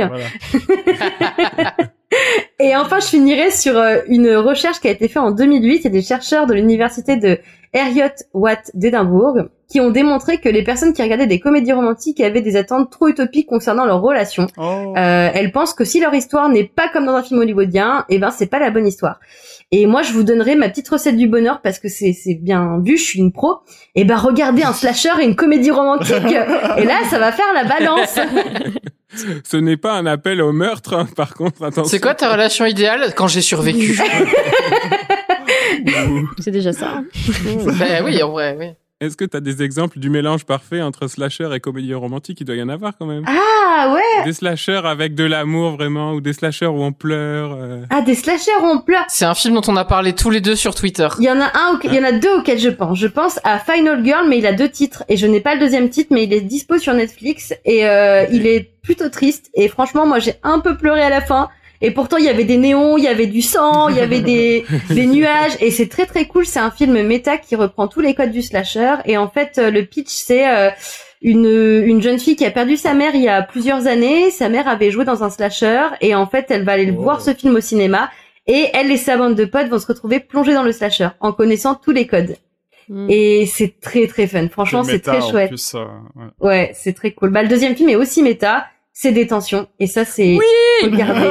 Arcanie en a déjà beaucoup parlé. Regardez Détention parce que, à la fin, le mec, il dit quand même, je vais danser comme Patrick Swayze. Et moi, je suis là, oui Donc, encore un mélange entre le slasher et Dirty Dancing. La comédie romantique et slasher, c'est... Et tu parlais des années 90 et de l'évolution des personnages, mais en plus le film Détention fait plein de références aux années 90. Totalement. Et le personnage féminin principal euh, est un personnage assez atypique en fait. Et c'est un gros film anti-mascu euh, en plus. Ce film est hyper jouissif. Les persos sont super. euh, c'est, c'est, si vous aimez les années 90, vous allez adorer. Il y a une reprise de, de la musique des Hanson euh, M. Bop. j'ai Mbop. plus- Mbop. Ouais. Ouais. Euh, qui est très très cool à la fin. Et, et le générique est incroyable aussi. Le générique de début est très très cool. Donc franchement, foncez. Ouais. Il faut se préparer parce que c'est vraiment atypique comme film. C'est très dur à, à pitcher, c'est très dur à expliquer. Tous les genres sont mélangés, mais il y a un sens. Vraiment, c'est un gros clip MTV, euh, ce qui est pas déconnant parce que le réal, euh, il a fait plein de clips MTV euh, avant de faire ce film. Euh, et il ose même se moquer de son film d'avant qui est considéré comme un nanar. Je le trouve incroyable. Donc regardez Détention, franchement. C'est torque. Ouais, c'est ça, Torque. Si ça, ça vous a pas donné envie, je sais pas ce qu'il vous faut. Enfin, vraiment. Il y a une idée, une idée par plan quasiment. C'est, enfin, c'est vraiment Ah, très bien ouais. trouvé. La scène avec euh, les, la, scène de la détention. Oui. Mais voilà. Mais on parle de la même chose. oh là là, c'est un voyage dans le temps, mais qui est magnifique. Mais le film a dû coûter tellement cher en musique par contre, parce que c'est un truc de Même fou. pas. Il a coûté 10 millions de budget. C'est une toute petite production pour un film états-unien. Ah ouais. Ce qu'on va faire, c'est que pour nos les gens qui vont nous donner plein d'argent à s'abonner sur Patreon alors qu'on n'a pas de Patreon, on vous mettra en entier la discussion entre Mylène et Arcani qui euh, vont parler pendant une heure de détention. En vrai, on a coupé 30 minutes là. donc- non, mais on vous a conseillé. Moi, je vous ai conseillé une, sé- une série euh, qui va probablement avoir 8 saisons. Mylène, tu nous as conseillé à peu près 25 films. Heureusement qu'on fait une pause pour les vacances, hein, parce que là, il y a du avez des rattrapage. devoirs, là. Faut rattraper. Ouais, c'est ça. Cahier de ça. vacances, une invention sans avenir. Ça, euh, Vous aviez moins de devoirs quand on faisait des émissions sur les films de facho, hein. Ça c'est C'est sûr. ça. Ceux-là, on les avait regardés pour vous, même là, on, là, on a des conseils aujourd'hui. C'est ça qu'on veut. Ouais. Eh, merci Mylène de nous avoir partagé aussi euh, beaucoup de toi et de tes, tes films préférés, tes, tes expériences Bah, marquantes. Ça sentait l'amour là. hein, ça. Eh oui, oui. Ah, vous m'avez dit on donne tout, j'ai tout donné. Bah, Eh, c'est marrant, il y avait un point commun entre euh, aussi vos deux trucs. Toi, t'as dit que t'as commencé par euh, par Podane, et c'est aussi un Oui. film historique comme Bridgerton. Et il y a un côté, c'est, est-ce que c'est notre côté Stéphane Bern, tu vois, de vouloir de la romance, mais qui se passe il y a longtemps, tu vois, enfin, qui se Dans des châteaux. L'amour des châteaux. l'amour des châteaux. Mais en vrai, c'est hyper important. Le cucu, c'est dans un château, quoi. C'est c'est Bah dans le oui. passé, je sais pas. C'est ouais, ça met une distance, du coup, on se sent un peu moins. euh, En plus, Stéphane Bern a tendance à, à cucufier l'histoire. Mais oui, c'est pour vrai. ça que je disais ça. bah, ouais. Ouais. Non, ça, ça colle très bien. Bon alors, euh, bah, Stéphane Bern, d'habitude je te compare, euh, Raph, à Julien Lepers, mais on peut garder Stéphane Bern aujourd'hui. Comme tu veux. où- Je suis plus à sa presse, l'été. euh, Raphaël vraiment. Bern, comme euh, souvent, tu nous proposes un petit jeu, euh, un jeu plein d'amour aujourd'hui, évidemment. Ah bah évidemment. Euh, j'ai un, un jeu sur les films romantiques ou les films de filles, euh, comme, comme tu dis Mylène, cette classification qui existe hein, euh, chez les certains fans, euh, qui, est, qui fait un, peu grincer des dents, mais ouais, dans le marketing, Ouais. c'est très clairement pensé comme ça. Bon bref, le petit jeu d'aujourd'hui, vous connaissez Une famille en or, Ouais. l'émission, euh, Oui, vous savez où la prod a fait un sondage auprès de 100 Français représentatifs pour leur poser des questions vaguement sociologiques, genre euh, l'objet que vous avez toujours sur vous, euh, qu'est-ce que c'est, ou alors euh, quelle est votre pratique sexuelle préférée en hiver, tu vois, enfin des, des questions hyper euh, engagé comme ça. Et après, vous savez, ils classent les réponses et les candidats doivent imaginer quelle est la réponse la plus donnée par, genre, les Français. Le panel. Mm. Le panel, voilà, c'est ça. Et celui qui a la réponse la plus haute gagne. Méthode 100% scientifique. bah là, on- je vous propose de faire pareil. Je vous pose des questions. Alors moi, j'avais pas 100 personnes à dispo, donc j'ai pris des classements déjà faits euh, sur des enquêtes d'opinion. Oh. Euh, et voilà, vous donnez la réponse que vous pensez à cette question et la personne parmi vous qui a le score le plus haut, le plus proche du top 1, eh ben, euh, gagne, le- gagne le jeu. C'est tout simple. Oh, wow. Donc, première question. Euh, quels sont les meilleurs films de filles de tous les temps selon les lecteurs de Cinétrafic, donc qui a compilé un certain nombre de réponses? On va commencer. Allez, Mylène, vas-y. Ah, j'hésite. Je suis sûre que Love Actually, il est dedans. Allez, Love Actually. Clairement. Robin, tu dirais quoi? Ah, ah. Je vais pas dire entre quoi j'hésite parce que sinon je vais donner des. Ouais. Ah, faut être stratégique là. Euh, Bridget Jones, le journal de Bridget Jones. Ok. Alice? Bah, je sais pas, euh, je voulais dire le journal de Bridget Jones aussi. Bon, vous pouvez répondre tous les deux Bridget Jones si vous voulez. C'est bon. Allez. Alors, j'ai un film en tête, mais je me souviens plus du titre. Euh, Décris-le, Mylène va, va retrouver, c'est sûr. C'est un homme et une femme qui communiquent à travers des époques, à travers une boîte aux lettres. Entre deux rives. Merci. Qui est très bien. Moi, je pensais à Titanic aussi, sinon. C'est c'est un autre, Ah, mais oui. autre genre, mais je pense qu'il doit être dans la liste. Ah bah si, Love Story. Ah bah, je sais pas, moi. Attendez, c'est vous qui répondez, hein. Je prends Love Story. Eh ben, euh, c'était bien Mylène qui est au-dessus avec Love Actually, qui est Oh. deuxième du top Ah ouais. des meilleurs films de filles. Bravo. Et le journal de Bridget Jones, c'est troisième. Vous étiez pas Ah, loin yes. les deux autres. Quand même, quand Ouais. même, ouais. Et le Euh, premier, c'est oh, quoi bravo. Et le premier, bah, vous l'avez dit, C'est Titanic? C'est Titanic. Ah, ouais. punaise. Oh là là. Et Bon, derrière, on avait alors Pretty Woman, Dirty Dancing, Moulin Rouge, Coup de foudre à ouais. Notting Hill, euh, Thelma et Louise. Très, Mhm. très bonne ref. euh, voilà, et, et, et quelques autres. Moulin Rouge, je suis quand même étonné, tu vois. Ah ben, attends, c'est les Français qui ont parlé. C'est les 100 Français représentatifs que j'ai interrogés. Donc, euh, tu peux pas remettre en question. c'est mort. C'est scientifique, tu peux rien dire. Et Rambo est classé combien C'est ça, Rambo était pas là, c'est dommage. Bon. Alors, deuxième question un peu plus précise. Quels sont les meilleurs films d'amour adolescents? Toujours selon les lecteurs de Cinétrafic. Allez, répondez en vrac, euh, on s'en fout. hein, Euh, Twilight. Ah merde, mais à chaque fois, j'essaie de répondre le plus vite Ah, possible parce que Ah, je me dis. Romain va me piquer mon idée. Jeu d'enfant. Jeu d'enfant, pas mal. Harry Potter? Ouais, j'y pensais aussi. Hein, c'est pas. assez- Peut-être que c'est un peu trop Mm. surinterprété, mais ça rentre carrément dans le thème. Ah, mais du coup, c'est considéré que comme des teen movies ou c'est genre tout ce qui est... Ah, je, je sais pas moi qui a fait la catégorie, mais vous allez être surpris sur deux, trois trucs, je vous préviens. American Pie Euh, oui, en plus. Défini amour. C'est ça. Mylène, une petite réponse? Ah, j'hésite trop. Bah, je vais dire 10 bonnes raisons de te larguer, mais, mais je suis pas sûre que ça a été la réponse. euh. Ah, pas assez teen movie, je pense. Idem pour euh, jeu d'enfant. Je pense qu'il est pas considéré comme assez adolescent. Ouais, non. Bon, eh bien, le top 1, c'était bien Twilight. ah ouais. Alors, en, Ah. en deux, euh, les lecteurs de Cinétrafic ont mis Dirty Dancing. Voilà, vous le Oh, saurez. wow, ado. Euh, teen movie. ouais, ouais, movie, je suis pas ouais, trop- les catégories sont un peu à chier, j'avoue. Ah, j'ai- Ou alors les gens sont nuls à répondre de la merde, c'est tout. Et euh, en troisième, c'était LOL avec euh, Sophie Marceau. Ah Donc, oui, c'est vrai. Ah ouais.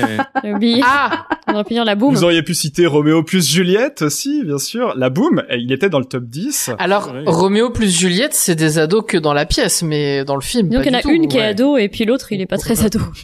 Alors, dans la pièce, elle a 14 ans et lui 16. Ouais, Ouais. c'est ça. hein. Qu'est-ce qu'on avait sinon Euh, Twilight 2, Twilight 3, Twilight 4, Twilight 5, bien sûr. Ah mais c'est ça que j'aurais dû dire. En top 18, High School Musical, qui pouvait être Ah, cité, mais ou oui. The Amazing Spider-Man, encore euh, Mm. top 20. Oh, intéressant. Bref, voilà. Bon, Robin, euh, un point, Mylène, un point. Joli. Je vais arrêter de répondre avant Alice. Sinon j'aurais deux points. Alors, troisième question. Quels sont les plus beaux films d'amour français, cette fois, selon les lecteurs du site Film de Lover Oh la vache Ah, Il y a vraiment un site qui s'appelle Film de Lover. et il est trop Ouais. bien ce site. Il est vraiment trop cool. Mylène est rédactrice en chef, en fait. C'était mon site de référence quand j'étais ado, j'adorais ce site. ok. Bah, sachez qu'il existe toujours. Il fait des très bons tops. Donc c'est quoi film d'amour euh, Film d'amour français. J'en connais pas je crois. Bah, je vais reprendre Jeu d'enfant. Jeu d'enfant pour Arcani. Les autres. Ça va pas être original, mais j'ai envie de dire euh, les parapluies de Cherbourg. Ah, pas con, pas con. Bah moi je vais dire les demoiselles de Rochefort. Allez. Et Alice Bah la boum, tiens. Ah oui. Ah Eh ouais. ben, la boum, c'est une bonne réponse et je pense que le plus proche c'est Arcani, euh, top 2 jeu d'enfant, Oh. juste derrière l'arnaqueur. Oh. Pourquoi Et cœur mais devant, devant Amélie Poulain. Ah, mais oui. Euh, Et parce qu'il y a une référence à Dirty Dancing dans l'arnaqueur, c'est pour ça. Ah, c'est pour ça, voilà. Sinon, bah, la boom, c'était top 13. Euh, derrière, on avait bien les parapluies de Cherbourg en 19. Pas d'autres Jacques Demy dans le, dans le top. Désolé. Euh, Mm. Sinon, vous aviez euh, Fanfan, Cyrano de Bergerac, euh, pensé, The mais- Artist, ou encore ce 30e du top 30 que, dont le titre est génial. Je sais pas euh, si ça existe en vrai. C'est Raphaël ou le débauché. Oula. Il n'y a pas que des trucs connus dans la liste. On dirait un truc du Marquis de Sade, tu Bah sais. oui. Ouais, c'est ça. Bon, bref, bravo Arcani. Euh, et dernière question. Quels sont, toujours selon les lecteurs du site euh, Le film de Lover, les acteurs et actrices les plus romantiques Indifférenciés entre hommes et femmes, donc. Ah bah euh, Leonardo DiCaprio. Leonardo. Ryan Gosling. Ouais. Moi j'ai envie de dire euh, Emma Stone. Emma Stone. Ok. Meg Ryan. Eh bien, euh, ah, Meg Ryan, elle est même pas dans la liste. Ah, ah, si, si, pardon, mais si, mais si, je suis con. Euh, top- elle, elle était, elle était en 8, mais ce n'est pas toi qui es la plus proche. C'est, c'était bien Ryan Gosling. Ah ouais. Euh, top 5, Ryan Gosling. Devant lui, on avait Kira Knightley, euh, Julia Roberts, Hugh Grant et Rachel McAdams. J'hésitais avec Hugh Grant. Hugh Grant, c'était aussi possible. Sinon, bah oui, pour votre info, euh, Emma Stone est 14e, Leonardo DiCaprio seulement 15e, j'étais surpris aussi. Oh. Euh, et puis, bah, à côté de ça, on a, euh, voilà, Ashton Kutcher, euh, Tom Hanks, Richard Gere, Patrick Swayze, déjà cité évidemment, Sophie Marceau en 27, ou encore euh, top 30 in extremis, Evan McGregor. Euh, moi, j'aurais voté pour lui. euh, Ouais, mais- Mais pas pour ses films les plus romantiques. non, voilà, c'est vrai, hein, on pourrait faire un top, euh, top sans avis. Ce sera des tops moins scientifiques, hein, vous le savez Ah oui. quand même. Je- je- Pas du tout objectif. Ce sera moins quantitatif, mais plus qualitatif. Donc voilà, dans les commentaires, euh, dites-nous vraiment si vous trouvez que ces tops sont totalement pétés, ou si vous aussi vous êtes d'accord pour dire que le truc le plus romantique possible, ce serait Rachel McAdams et Hugh Grant dans l'arnaqueur. Ouais, c'est vrai. Euh, vraiment, on a envie de On va faire savoir. nos propres tops. Donnez-nous les vôtres, donnez-nous euh, voilà vos vos tops de cœur. Merci en tout cas de vous être prêté au jeu. Et merci pour ce jeu, ces classements. On aime bien les classements dans l'émission. Ouais, voilà, c'est pour Alice, c'était pour lui faire plaisir. C'est pour Alice. ben justement, ça va être à Alice qui nous a dit qu'aujourd'hui, pas de liste, pas de classement, mais on va rester sur euh, nos plaisirs. On sait, Alice, tu l'as souvent dit que t'aimes beaucoup Paul Verhoeven. D'habitude, tu parles plutôt de Starship Troopers, mais là, aujourd'hui, pas du tout. Alice. Et non, aujourd'hui, je vais vous parler de Showgirls. Oui. Alors moi, j'ai toujours, euh, comme vous, envie de voir des trucs à paillettes et Bah avec oui. du champagne. Et euh, en plus, j'ai un petit réflexe, si les autres aiment pas, alors ça m'intéresse. et euh, j'ai entendu parler euh, pour la première fois de Showgirls dans l'émission euh, Post-Pop d'Arrêt sur Image, dont je vous parlais dans euh, la- le dernier épisode de, de notre podcast. Et euh, donc sur euh, la mauvaise réputation qu'a eu ce film pendant des années. Donc Showgirls, c'est un film euh, qui date de 1995. Verhoeven, c'est un réalisateur qui est souvent incompris. Euh, effectivement, euh, Starship Trooper, qui est quand même un de mes films préférés de tous les temps, a eu une très mauvaise réception au début, perçu comme un film pro-armée, pris complètement au premier degré. Et euh, j'ai toujours beaucoup de mal à comprendre comment c'est possible que les gens comprennent si mal Verhoeven. Je, je sais pas comment on peut expliquer ça. Et justement, c'est à ça que je vais m'intéresser aujourd'hui. Euh, évidemment, du coup, j'ai adoré Showgirls quand je tout de suite euh, complètement accroché. Et je vais essayer d'expliquer pourquoi, pour un certain nombre de critiques, c'était mais le pire film de la décennie. C'est-à-dire que la détestation, elle est quand même allée extrêmement loin euh, concernant ce film. Je vais faire plusieurs hypothèses. Première hypothèse, euh, le film n'a pas plu euh, parce qu'il serait cucu, euh, parce qu'il serait excessif, parce qu'il serait euh, vulgaire. Alors c'est ce qu'on a le plus entendu. J'ai revu quelques critiques de l'époque euh, à la télé ou des extraits qui étaient notamment dans l'émission d'arrêt sur image. Euh, Il y a des critiques qui parlent de temple du vulgaire et du mauvais goût. Euh, le film est également qualifié de masturbatoire. Et donc il a obtenu le Razzie Award du pire réalisateur. C'est d'ailleurs un des seuls euh, prix euh, Radio Award dont le, le réalisateur est venu lui-même chercher son prix, ce qui montre quand même que Verhoeven a un certain euh, recul vis-à-vis de, des problèmes de réception de ses films. Ouais. Il le prend Ouais, c'est ça. apparemment plutôt bien. Mais du coup, qu'est-ce qui est si vulgaire Tu nous rappelles vite fait de quoi ça parle, euh, Showgirls? Ouais, ouais. Alors, Showgirls, c'est l'histoire d'une euh, d'une jeune femme qui va arriver euh, à Los Angeles pour essayer de réussir euh, en tant que danseuse. Et donc, qui va commencer dans un cabaret, euh, enfin pas dans un cabaret, vraiment dans une boîte de, de, je sais pas comment, de lap dance et de, Mhm. voilà. Et, et donc, elle va essayer de d'être la, la star d'une revue, vraiment d'avoir toute la lumière sur elle. Et euh, mais je, je, je sais pas, en fait, c'est pas dans le scénario euh, le vulgaire, c'est Mm. plutôt plus subtil. Donc, dans des détails que je vais essayer de vous expliquer. Euh, si je reviens sur les critiques de l'époque, il y en a qui disent que, par exemple, Elisabeth Berkeley, donc la- l'actrice principale, elle serait pas sexy, euh, qu'il l'a pas trouvée attirante, et que le problème c'est sa manière de jouer, qui serait considérée comme excessive, absolument ridicule, et, euh, et donc de mauvais goût. En fait, elle a un jeu qui est, euh, je sais pas, un peu, euh, un, un peu exagéré. Elle arrête pas de passer sa langue sur ses lèvres. elle est très maquillée. Euh, c'est difficile de décrire. Il faut, il faut le voir. Il y a quelque chose qui est un peu surprenant, mais euh, Ouais. ce qui est intéressant, c'est de voir le paradoxe de dire à la fois le film est masturbatoire et franchement l'actrice principale est pas du tout sexy. Ouais. Peut-être que les gars euh, se demandent ce qu'ils veulent vraiment en fait parce que là c'est un peu contradictoire. et moi ce qui a retenu vraiment mon attention c'est l'accusation de mauvais goût et de cucu. Mhm. Parce que euh, c'est quoi le mauvais goût en fait? Et c'est un peu em- embêtant euh, parce que on a envie quand même de répondre euh, bah, c'est subjectif le mauvais goût. Il n'y a pas un mauvais goût. Mais en philo nous on n'aime pas trop ça dire euh, c'est subjectif parce que une fois qu'on a dit ça bah on peut plus discuter et on peut plus rien dire. Une fois qu'on a dit c'est subjectif euh, voilà ça se discute pas. Ouais. Donc, euh, est-ce que c'est possible de défendre l'idée d'un mauvais goût objectif? Euh, Oui, il y a des philosophes qui le font, Euh, notamment un philosophe euh, anglais qui s'appelle David Hume. Et lui, il pense qu'il y a une norme du goût et que euh, il y a des personnes qui sont qualifiées pour détenir le bon goût. Et donc pour lui, il faudrait faire confiance à ces personnes. Et que si euh, euh, on écoutait ces personnes, on aurait tous le même goût. En fait, il y a un bon goût et un mauvais goût. Alors c'est pas euh, c'est pas spécifiquement inné, hein, c'est pas un don pour lui, c'est un il faut un grand nombre de caractéristiques, c'est presque un travail à plein temps. Euh, pour avoir le bon goût sur un art, il faut pratiquer cet art. Euh, il faut pratiquer sa critique. Euh, il faut avoir une énorme culture dans le domaine de cet art. Euh, il faut euh, ne pas avoir de préjugés. Il faut prendre le temps, euh, répéter les critiques, euh, observer les œuvres dans différentes euh, conditions. Je sais pas si je prends l'exemple d'un film, faudrait le voir au cinéma, faudrait le voir plus tard, faudrait le revoir en DVD, faudrait être spécialiste de ce genre, etc. Donc il y a vraiment plein de critères et pour lui, si on a tout ça, on a le bon goût. On coche pas beaucoup des cases, hein, nous. Ouais. Non, nous, Ouais, nous, c'est à ça. chier, ouais. Ouais. En fait, les personnes qui ont pas ces critères, ces caractéristiques, pour Hume, c'est normal qu'ils soient pas d'accord ou qu'ils aiment pas, parce qu'il leur manque en fait des compétences. Et si je réfléchis aux critiques de l'époque, effectivement, comme vous le dites, je pense qu'ils ont fait à peu près tout le contraire. Ils ont jugé avec précipitation un genre qu'ils ont pas trop l'habitude de critiquer, parce Oui. que Verhoeven, il a quand même cette qualité d'être un peu entre plusieurs genres, et je pense que c'est ça qui trouble pas mal la réception de ses films. Mhm.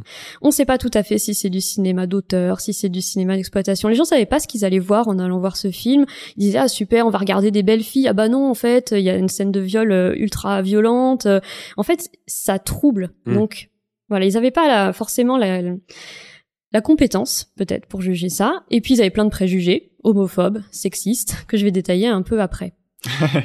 Euh, D'ailleurs, moi, j'étais pas tellement la cible non plus. Hein. Euh, je suis pas euh, normalement particulièrement fan de cucu. Et je pense que c'est parce que je me suis construite un peu contre euh, étant plus jeune.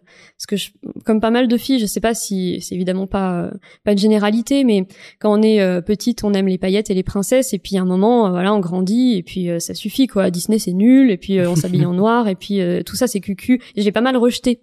Et euh, j'y reviens euh, maintenant en fait, un peu plus tard. Hmm. Bon bref, si on refuse l'hypothèse que le film a été mal aimé parce qu'il était cucu, alors pourquoi il a été si mal aimé?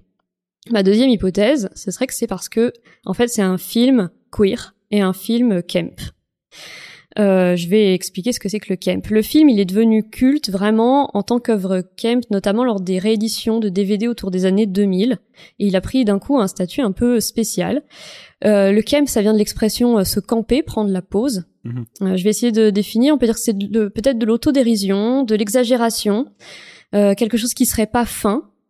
J'ai trouvé une citation d'un d'un auteur Pascal français qui sort un livre qui s'appelle Kemp euh, volume 1 et qui dit le Kemp c'est la pose effrénée, c'est l'affectation érigée en système, la dérision par outrance, l'exhibitionnisme exacerbé, la primauté du second degré, la sublimation par le grotesque, le kitsch dépassant le domaine esthétique pour pénétrer dans la sphère comportementale. Alors c'est du vocabulaire de chercheur pour exprimer ça.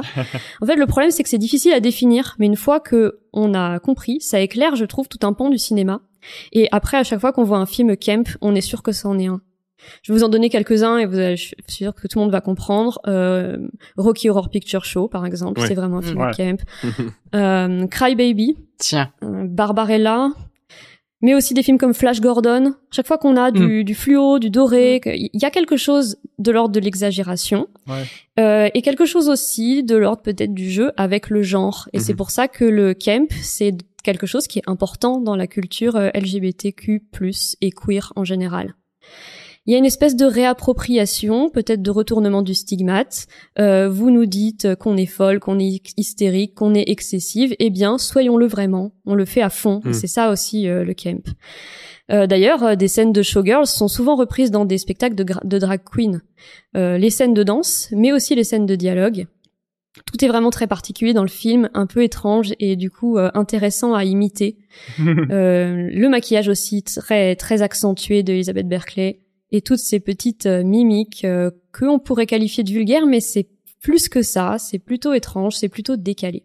Ah, ce que tu veux dire, c'est dire que c'est quand même, du coup, c'est à la fois totalement premier degré et totalement second degré, mais en même temps, quoi. Oui, peut-être euh, prendre très au sérieux euh, le second degré. euh, Je sais pas comment Ouais. on pourrait dire ça. Un espèce de paradoxe euh, comme ça, ouais. Oui, il n'y a pas de, de décalage et de prise de recul. Euh, c'est on y va à fond dans ce truc ridicule qu'on est en train de faire et auquel on croit à fond. Mhm. Euh, Il y a une scène euh, du film qui est une scène de spectacle, de, de show euh, vraiment méga queer.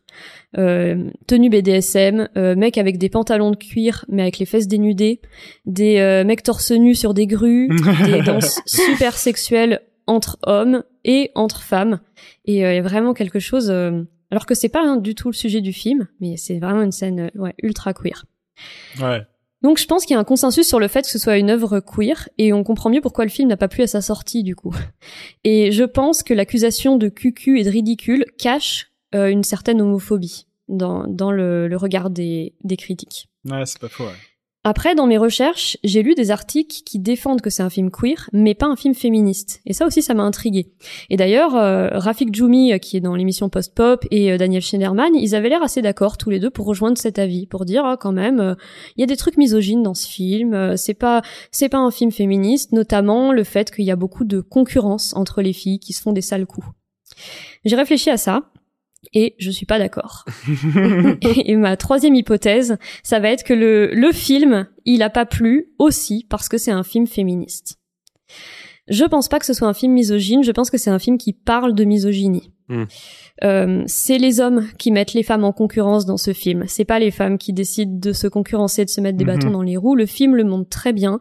Et d'ailleurs, il y a de la sororité tout le temps entre Nomi, qui est le personnage principal, et son amie Molly. Tous les mecs sont dégueulasses. Euh, on voit leur regard à eux sur les paillettes et le cucu. C'est pas le film qui est cucu, c'est les hommes qui méprisent euh, le cucu chez les femmes Mm. et euh, leur sexualité et leur manière d'être. Et je trouve que, euh, là je l'ai revu hein, pour préparer ma chronique, le film ne fait pas de male gaze, mais il nous montre le male gaze. Il nous montre les hommes qui reluquent les femmes. Ah oui. On peut ajouter à ça qu'il y a beaucoup de femmes à l'écran, et c'est des femmes qui font que ce qu'elles veulent. Il y a des scènes incroyables. La scène au début du film où Nomi danse dans une boîte de nuit. Elle danse comme une folle, elle danse dans tous les sens. Elle est incroyable, cette scène. Ouais, ouais, elle C'est fait vraiment, elle, elle est complètement euh, libre. C'est sans limite, c'est jouissif. Il y a un mec qui vient la voir et qui lui dit euh, You wanna dance? Et elle, elle fait I am dancing. Oh. Et euh, elle je, je fais ce que je veux en fait. Ouais. Me, me propose rien. Je suis déjà en train d'être agissante, de Ouais. faire des choses. J'ai commencé à le revoir, j'arrivais pas à m'arrêter. je, je me dis, je me disais juste, je vais, je vais voir une petite scène, puis je continue le film. J'ai quasiment revu en entier. C'est ça aussi le pouvoir du camp. Eh oui. Ouais. Ouais, ouais, et puis le pouvoir de, ouais, des paillettes. Il y a une énergie euh, jubilatoire permanente euh, des femmes qui font ce qu'elles veulent et qui, qui arrêtent pas de, euh, je sais pas, de, de rétorquer à des mecs connards euh, tout, tout ce qu'elles veulent dire euh, sans aucune limite. Et il y a un dernier aspect que je trouve assez féministe, c'est que le film est aussi, à la fin, euh, un, un rape and revenge. Euh, et donc, il y a, je, le, je le dis pour les personnes qui voudraient pas voir ça, il y a une scène de viol qui est extrêmement euh, difficile à regarder. Mhm. Et j'ai j'ai vu des critiques qui disent que c'est une scène de viol gratuite et que ça contribuerait à l'aspect euh, vulgaire du film. Et euh, je, je sais pas, ça veut dire quoi une scène de viol gratuite? Ça voudrait dire qu'il y a de la complaisance ou de la sexualisation? C'est pas du tout le cas. La scène est, est horrible à regarder, elle est dure. Mm. Et pour moi, elle est pas gratuite du tout parce que le film il parle de la violence des hommes et de leur tendance à vouloir posséder et contrôler les femmes. Et après, euh, bah, il y, a une- il y a une vengeance, euh, mais c'est une vengeance de par sororité parce que c'est pas la femme qui, euh, qui a subi le viol qui se venge, c'est son ami qui ensuite va la voir à l'hôpital et lui dit euh, voilà je l'ai j'ai démonté le, le mec qui t'a fait ça. Hmm. Et euh, dans la scène de revanche, euh, Verhoeven ne filme que le visage de Nomi, euh, qui est un visage furieux et déterminé. Et à la fin du film, les meufs se pardonnent tout. Même c'est celles qui se sont fait des crasses. Il y a une Hmm. espèce vraiment de... Elles se rejoignent sur le fait que c'était les hommes les ennemis pendant tout le film. Donc maintenant que je vous ai dit tout ça, euh, tu m'étonnes que le film a pas plu à sa sortie. oui, c'est super convaincant, faut le dire. c'est ça. c'est pas un film cucu euh, à paillettes et vulgaire. C'est tout tout ça a été un alibi pour à mon avis une haine misogyne de ce film. Je vais Hmm. conclure avec une anecdote intrigante et une remise en question euh, personnelle. Oh là, Euh, J'ai cherché un peu sur internet des listes de films Kemp et là, quelle n'est pas ma surprise, dans une liste, je tombe sur huit femmes. oh. Huit femmes de François Ozon. C'est un film que je, que je déteste. Je crois que dans un, un épisode de Une invention sans avenir, j'ai dit c'est le pire film. Le Oui. pire film tout court. Je dit. déteste ce film. Et du coup, je me suis dit, mais attends, si c'est un film Kemp, j'ai été comme les critiques de l'époque avec euh, avec Showgirls. En fait, c'est juste que j'ai pas vu le Kemp, donc j'ai rien compris. Et c'est pour ça que j'ai pas aimé fou. le film. Et après, je me suis dit, euh, non, non, c'est bon. C'est pas, du tout- Faut pas déconner. Non, il est juste euh, moins bien. non, mais en fait, Huit femmes est complètement misogyne pour le coup. Euh, le Kemp est pas du tout au service de l'émancipation, de la libération euh, des femmes. On, ra- on- on rappelle quand même que c'est une histoire euh, d'enquête euh, dans laquelle le dénouement c'est euh, c'est les femmes qui nous manipulent, qui sont vénales et qui sont mauvaises. Et c'est pour ça que je leur ai fait une petite farce. Ouais. Donc euh, non. euh, euh, pour moi, ça c'est pas du Kemp. En tout cas, c'est pas mon Kemp. Ouais. Mike Kemp. La remise en question, elle a pas duré longtemps. Hein. Il y a une utilisation du camp, mais sans comprendre le camp en fait. Ça reprend juste euh, un peu une partie esthétique. Ouais, la façade. En tout cas, sans s'en servir comme un outil d'émancipation ou de remise en question des genres et des normes. Non, clairement pas. Mais c'est trop drôle ce que tu disais sur les hum, critiques de misogynie et j'ai l'impression qu'on retrouve souvent ça dès qu'un film fait un peu euh, réfléchit un peu sur euh, le, le show, euh, le fait de, de, de trucs exhibitionnisme ou le striptease ou machin. T'as souvent des mecs qui veulent qui vont s'acheter une dignité facilement en disant oh là là montrer des showgirls c'est quand même pas très féministe juste Ouais. pour faire genre ah nous on est on est sympa on, on veut pas l'objectification des femmes et tout. T'as envie de dire mais bah, non, ça peut être fait de plein de manières différentes en fait. Enfin, c'est juste parce ouais, que c'est pas parce qu'il y a des fesses et des seins que c'est vulgaire. C'est En fait, c'est des parties du corps qu'on a, euh, les gens. J'imagine très bien euh, Schneiderman, tu vois, euh, face face à un mec, un vieux blanc et tout. euh, il est sympa, il a des, il a des bons côtés, mais enfin, je veux dire, euh, ce truc-là, arriver à, à assumer qu'il y a des films féministes et qui montent des boobs, je suis pas sûr qu'il en soit là, quoi. Mais c'est intéressant aussi, euh, c'est marrant, le, le retournement que tu fais finalement. Tu dis que le camp euh, appliqué à, à ce film-là, euh, Showgirls, euh, ça a été une manière de cacher l'homophobie et euh, la misogynie. Et euh, il y aurait eu un, un peu l'inverse dans, dans Huit femmes. On a essayé de mettre l'étiquette camp pour cacher que le film, lui, il était misogyne. Comme si c'était, euh, ça faisait paraître bien, quoi. Très bonne idée. Ouais. Ouais. Bah non, mais super, super film Showgirls. Hein. Je- Franchement, allez voir ça, ça se revoit bien. De toute façon, vous pourrez pas arrêter, donc. euh. Non, vous pouvez pas arrêter. Et franchement, non mais attends, mais il y a des scènes cultes. Moi, j'ai un souvenir ému de la scène d'amour dans la piscine là, avec euh, du coup en plus son mec il est joué par Kyle MacLachlan, qui est quand même, euh, il est tout jeune, il est beau gosse comme pas permis, et ils sont là à, à faire des trucs ultra stéréotypés dans la piscine en buvant du champagne et tout. Et t'as envie de dire mais c'est quoi ce truc? Et en même temps c'est trop bien, tu peux pas détacher les yeux. Enfin je sais pas. Ah, j'en suis. Ah ouais, J'en grave. suis. Moi, je l'ai pas vu. Je- Franchement, non seulement ça m'a donné trop envie de le voir, puis en plus, je pense que grâce à toi, Alice, euh, je vais pas rater mon premier visionnage du film. ça, c'est très cool. Euh, je pense qu'on va continuer à parler de Kemp. En tout cas, on va rester dans une ambiance euh, à la fois euh, musicale, à la fois paillette euh, et euh, n'en déplaise à vos stéréotypes auditeurs et auditrices. C'est Arcani qui va nous parler de tout ça. Et ouais. et ouais, on va parler des, des deux versions de Hairspray en Airfond. Bah, on parlait Kemp et justement John Waters, le réalisateur du premier Hairspray, est, est connu en partie pour ça. Donc, il est aussi surnommé le parrain du trash oui. Qui serait... Euh... Là, pour le coup, j'ai essayé de chercher des définitions et personne n'en donne la même version. Donc, je vais rester sur Kemp. Ouais. Et dans le sens où le, le Kemp de John Waters, euh, c'est un goût du mauvais goût. J'essaierai de le résumer comme ça. Ouais, c'est plutôt pas mal dit, ouais. Et Pink Flamingos, qui est son deuxième film, le résume euh, le mieux, où il essaye d'être vraiment le plus, le plus dégueulasse possible. Je pense que si Pink Flamingos sortirait aujourd'hui, il serait interdit. C'est, mm -hmm. je sais pas si vous l'avez revu récemment, mais c'est, ça va très loin. Et donc dans Airspray, c'est son seul film tout public. Parce que d'habitude, ces films euh, sont quand même assez limités, parce qu'ils parlent quand même de sexualité, d'identité queer, mais aussi ça va impliquer des meurtres et tout. Mm. Et son côté Kemp aussi passe notamment par le surjeu. Ouais. Il y a un côté très vaudeville dans cette espèce de jeu très exubérant. Et Airspray, bien qu'étant un film tout public sur une jeune adolescente, Tracy Turnblad, euh, passionnée d'une émission qui s'appelle le Corny Collins Show, fait tout pour intégrer cette émission pour être une des danseuses de l'émission mmh. parce qu'elle est un peu amoureuse d'un des danseurs, ouais. Link Larkin. On a tous vécu ça. Et en plus, ce qui est très drôle d'ailleurs chez John Waters, c'est que tous les personnages quasiment, des noms sont des allitérations. Donc Tracy Turnblad, mm -hmm. euh, Link Larkin, il y a aussi Penny Pingleton. Enfin voilà. Du coup, il y a, il y a même un, un jeu sur les noms. Mm. On revient à la chronique de tout à l'heure.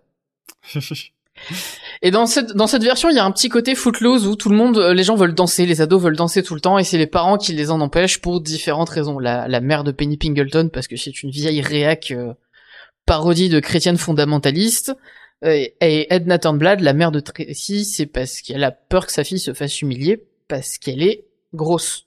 Mm. Ce qui est extrêmement rare en termes de représentation dans les années 80. Le film date de 88. Ah oui, putain. L'héroïne euh, est une héroïne grosse. C'est toujours rare aujourd'hui. Hein. Oui. En, en, plus, on va en reparler après. Donc, mm -hmm. Ouais. je trouve, je trouve ça encore plus loin dans le remake. C'est ça qui est intéressant. Ah ouais, pas mal. Et autre élément fétiche de John Waters, c'est bah, la mère Edna Turnblad est jouée par l'interprète fétiche de John Waters, qui est Divine, Mm -hmm. le, Mm -hmm. le travesti, et non pas trans, mais travesti. Et là, pour le coup, même si le film a ce surjeu, ce côté exubérant, ben le travesti, la mère euh, travestie, donc jouée par un homme, ben c'est probablement le personnage qui surjoue le moins. Oula, c'est pas toujours le cas, ça. C'est ça. Chez Waters. Surtout que Divine a un deuxième rôle où il joue un, un des producteurs. Et là, par contre, il est surjoue à mort le, le producteur ignoble, raciste. Euh, fini parce que un des gros sujets du film, c'est le racisme. Mhm. Puisque le film se passe dans les années 60. Donc en pleine ségrégation. Et justement, Tracy, euh, là où elle choque aussi, c'est parce que elle, euh, bah, elle a aucun problème à juste danser avec euh, des jeunes noirs. Elle, justement, elle est même amie avec eux et tout. C'est choquant. Et là où c'est encore plus choquant, c'est qu'à un moment, elle est punie, donc elle va en detention, donc en, en colle pour nous. Mm. Et la colle, euh, elle est avec les specials, donc les, on va dire, les adolescents à problème avec des déficiences mentales telles que c'est présenté dans le film et les noirs. Ils sont mis ensemble. Ah oui, ok. Donc on est quand même dans un... Il y a quand même une représentation extrêmement violente dans, dans tout ça. Mais elle, justement, elle inverse complètement le truc. Elle est en mode rien à foutre. La colle, ça devient le meilleur endroit pour danser. C'est là qu'on se rencontre, etc. Et, euh, et ce qui est très drôle, c'est que par exemple, euh, pour menacer quelqu'un, on menace de l'envoyer en école catholique. Et il y a plein de petits clins d'œil comme ça qui font que le film a ce côté politique où euh, l'école catholique est une punition. Penny Pingleton, qui tombe amoureuse d'un jeune noir, euh, elle se fait emmener de force par une unité psychiatrique. ouais, d'accord. Donc ça veut dire que ce serait une maladie mentale. Mmh. Et il y a plein de sous-entendus comme ça, en fait, qui, qui font de ce Airspray un film politique. Et euh, ce qui est très drôle, c'est que l'antagoniste, c'est la famille Von Tussle, qui sont des blonds parfaits et qui sont extrêmement racistes. Donc vous allez me dire, bon, le remake de 2007 a dû édulcorer. Mais oui, on sait comment ça fait les remakes. Bah c'est ça. En ça. plus, dans le remake, il y a Zac Efron qui est entre High School Musical 2 et High School Musical 3. C'est vrai. Il y a John Travolta, il y a Christopher Walken. Oh, gros budget. Oh, il y a Michelle Pfeiffer. C'est pas un casting ultra camp sur le papier. voilà. Non, pas trop, C'est pas divine, quoi. non. Sauf que le remake est encore plus politique que l'original. Oh là là. Alors, Divine est remplacé par John Travolta. Donc John Travolta joue la mère de l'héroïne. Et là où c'est très intéressant, c'est, à mon sens, c'est probablement le meilleur rôle de John Travolta. Parce qu'il en fait pas des caisses. Il surjoue pas. Au contraire, c'est un rôle où il joue vraiment une femme. Qui n'est pas présentée négativement en plus. Alors, il y a tout un côté social où elle-même, elle, euh, elle, elle, elle repasse pour des gens, donc c'est une travailleuse à domicile Hmm. qui est clairement pas bien payée. Et euh, bah à un moment, sa fille l'a fait sortir. Elle lui dit non mais rentre dans ton époque. euh, Tu peux aussi être belle. Il y a notamment des scènes où elle enfile des robes et où elle est vraiment mise en valeur. Il y a Mhm. une scène de danse à la fin où elle est au centre du spectacle de danse. Mhm. Et même le travail vocal de John Travolta et en plus la VF respecte ça, ce que j'ai trouvé génial, ne caricature pas la voix féminine. C'était le gros risque quand même. Ça, Oui, voilà. bah oui, Tu c'est vrai. prends un acteur masculin. C'est ça. Et pour le coup, ça donne vraiment une voix qui, qui est pas surjouée du tout, alors que d'autres personnages vont être nettement plus exubérants, notamment Michelle Pfeiffer en, en mère Von Tussle, qui est une, une formidable raciste. Il y a plein de petites répliques comme ça. À un moment, elle dit qu'il faut garder les jeunes in the white way. Hmm. Donc dans la voie blanche, jeu de mots avec the right way, Ouais. la bonne voie. Ouais. Il y a plein de petites piques comme ça qui sont odieuses. Mais c'est surtout que, par rapport au film d'origine, le remake met beaucoup plus en avant les personnages noirs. Ils ont des scènes entières, ils ont des rôles entiers, et ils ont des numéros musicaux. Parce que le remake est une comédie musicale. Là où l'original euh, est un film qui utilise énormément de musique parce qu'il y a plein de scènes de danse, il n'y a pas de numéros musicaux. Hmm. Le remake est une comédie musicale réalisée par Adam Shankman, qui s'était occupé de l'épisode comédie musicale de Buffy contre les vampires. Ah. Mhm. Dont on a déjà parlé ici. Euh, voilà. Et donc du coup, bah, les, les personnages noirs vont avoir beaucoup plus euh, de scènes. Seaweed devient un personnage, euh, bah, il danse super bien en plus, il chante extrêmement bien, euh, rien que pour ses morceaux. Et les chansons vont parler de sujets politiques, vont parler de cette condition noire, et notamment euh, Little Inès, qui est la petite sœur de Seaweed, elle parle même des conditions de vie des gens. Là où on est dans une comédie musicale extrêmement rythmée avec euh, des gros morceaux funk où t'as envie de, tu ne peux pas ne pas avoir envie de danser quand tu les écoutes. T'es obligé de danser. Ça, ça te parle quand même de conditions sociales difficiles, de personnes qui essayent de survivre euh, bah, avec quasiment pas d'argent et sans aide de l'État et des choses comme ça. Hmm. Et il y a même une marche des droits civiques ajoutée dans le film qui n'est pas dans l'original. Oui, donc la, la danse, la comédie musicale, tout ça, c'est pas juste une esquive pour euh, s'échapper de la réalité euh, qui est dure, quoi. Ça prend en compte tout ça. Et ça va même être l'inverse. En Ouais. fait, les chansons vont encore plus parler de, de sujets politiques. Alors, il y a des, il y a des chansons extrêmement qui parlent d'amour et de choses comme ça. Et il y en a d'autres qui, euh, au contraire, parlent de, de sujets politiques. Mais là où ça lie les deux, bah, c'est qu'il y a une histoire d'amour entre le, le super beau gosse Link Larkin, joué par Zac Efron, et Tracy Turnblad, l'héroïde grosse. Et en plus, le remake parle de grossophobie explicitement Oui, oui. où la mère de Tracy s'inquiète de sa fille en disant les gens vont se moquer d'elle. Hmm. C'est, elle ne veut pas qu'elle passe l'audition parce que c'est pas bien la télé. Non, c'est on va on va se moquer d'elle et j'ai pas envie que ça lui arrive. Hmm. La mère elle-même avoue ne pas avoir quitté la maison depuis dix ans de de peur qu'on se moque d'elle physiquement. Ce qui est quand même assez inattendu déjà qu'un bah, qu'un remake soit encore plus politique qu'un original encore plus en faisant d'un remake une comédie musicale avec des interprètes qui sont pas particulièrement connus pour Oui. être dans des films extrêmement politiques. Et en plus, le, le reste du travail de Adam Shankman, le réalisateur, est pas particulièrement politique non plus. Ah ouais, c'était vraiment inattendu, quoi. C'est complètement inattendu. Et ça montre une chose, c'est que à partir des années, fin des années 2000, tout ce qui est coloré, le kitsch, euh, le mièvre, d'une certaine manière, le romantique, a tendance à vraiment se politiser ou se repolitiser selon comment on se place. Je vais faire un parallèle avec la série Glee. Hmm. qui est une série de comédies musicales qui reprend des classiques. Et ben, le créateur de la série Glee, c'est Ryan Murphy, qui a aussi fait American Horror Story, qui parle de sujets politiques, euh, Ouais. a tout un, toute une saison centrée sur les freaks, donc les gens qui Ouais, vivent à la marge. Euh, Il y a une saison, une autre saison où c'est clairement euh, l'Amérique de Trump. Et il a aussi fait les séries Pause, qui parlent de, des communautés trans et LGBT en pleine épidémie sida, série hautement politique. Et la série Hollywood sur Netflix, qui réécrit, on parlait du chrony, mais qui réécrit le Hollywood des années 50, en montrant que, en coulisses, en s'inspirant de personnages réels, eh ben il y avait déjà des personnes de couleur, il y avait Oui. déjà des personnes LGBT, Ah oui. mais qui ont été invisibilisées, qui ont été effacées, écartées. Et là, dans cette série, eh ben il les met en avant, il imagine ces personnes assumées, donc que l'acteur Rock Hudson fasse son coming out et que euh, l'Oscar du meilleur scénariste soit donné à un acteur à une personne noire, ouais. avec ce sous-entendu que bah en fait c'est possible, c'est juste une question de choix de Mm. qui on met en avant. Et Hmm. ça n'a pas été fait dans la réalité. Et ça n'a pas été fait, et encore maintenant. L'autre évolution, c'est le personnage d'Harley Quinn, qui, de base, euh, est plus ou moins une sorte de objet de fantasme un peu malsain et surtout punching ball du Joker. Et au final, euh, au fur et à mesure des films, eh ben, elle conserve les paillettes, elle conserve ce côté parfois un peu enfantin qu'elle peut avoir, mais ça l'empêche pas de s'en prendre explicitement à des masculins ou à des dictateurs. Hmm. Eh oui. C'était une vraie bonne surprise, euh, ça, dans Suicide Squad. euh. Ouais, ou dans Birds of Prey. Et euh, pardon, dans Birds of Prey, c'est ça que je voulais dire. Mm. Parce que là, il y, en a des paillettes. Hein. Ben oui. Elle a des tenues incroyables dans Birds of Prey. C'est ça, et du coup, le, le côté cucu va euh, se retrouver sur sa batte de baseball ou des choses comme ça. Il y a, il y a cette Eh oui. espèce de détournement.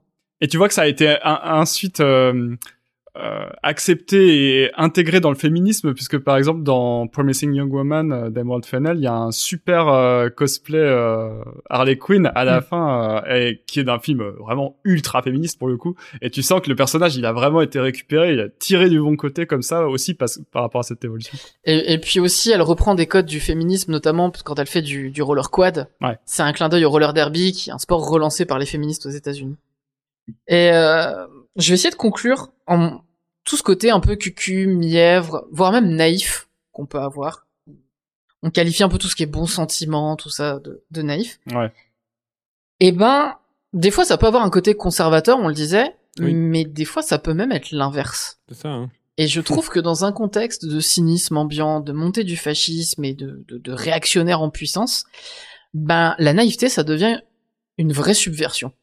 Donc je pense que le tout tout tout, tout ça, en fait, c'est c'est presque punk maintenant et que c'est pas parce que c'est cucu que c'est concon. L'amour, c'est punk maintenant. ben non, mais c'est vrai. Là encore, c'est hyper, euh, c'est hyper convaincant parce que l'ex- l'exemple euh, montre bien. Et C'est drôle parce que ça rejoint ma chronique. Je vous raconte juste trois secondes et après je vous laisse la parole à propos de Hairspray. Mais moi, j'ai découvert le, le remake de Hairspray euh, justement parce que euh, c'était dans un travail d'étudiante qui travaillait sur les comédies musicales et que je devais donc corriger. Et donc, je me suis dit, bah, je vais quand même les voir, les films dont elle parlait. Il y avait Hairspray, il y avait Rent, dont j'ai déjà parlé ici, que Ah oui. j'aime Mhm. beaucoup.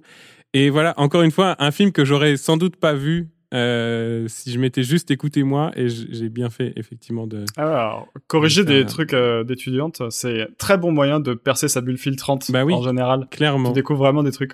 Bon, si t'as le temps d'aller voir. C'est ça, c'est pas toujours le ça. cas quand on a 50 qui arrivent euh, à la dernière minute. Mais... Pardon, Mylène, je t'ai coupé. Non, pardon, j'allais dire que de manière générale, c'est très important d'être curieux parce qu'en fait, on peut toujours être surpris et il faut jamais se cantonner au genre qu'on préfère parce qu'il y a des belles pépites.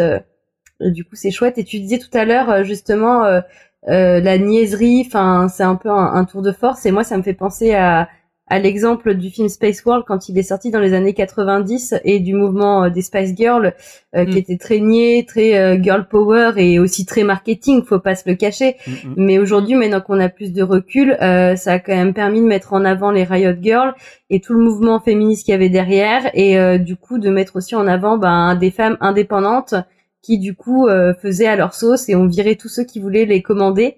Et euh, oui, c'était commercial, oui, c'était niais, mais c'est quand même hyper important.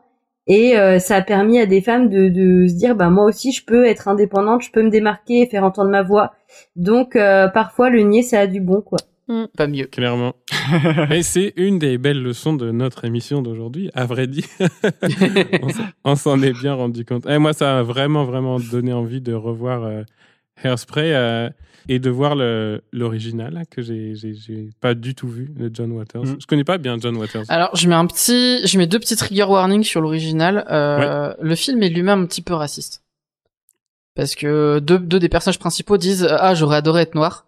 Et Mm. C'est un peu gênant. Mm.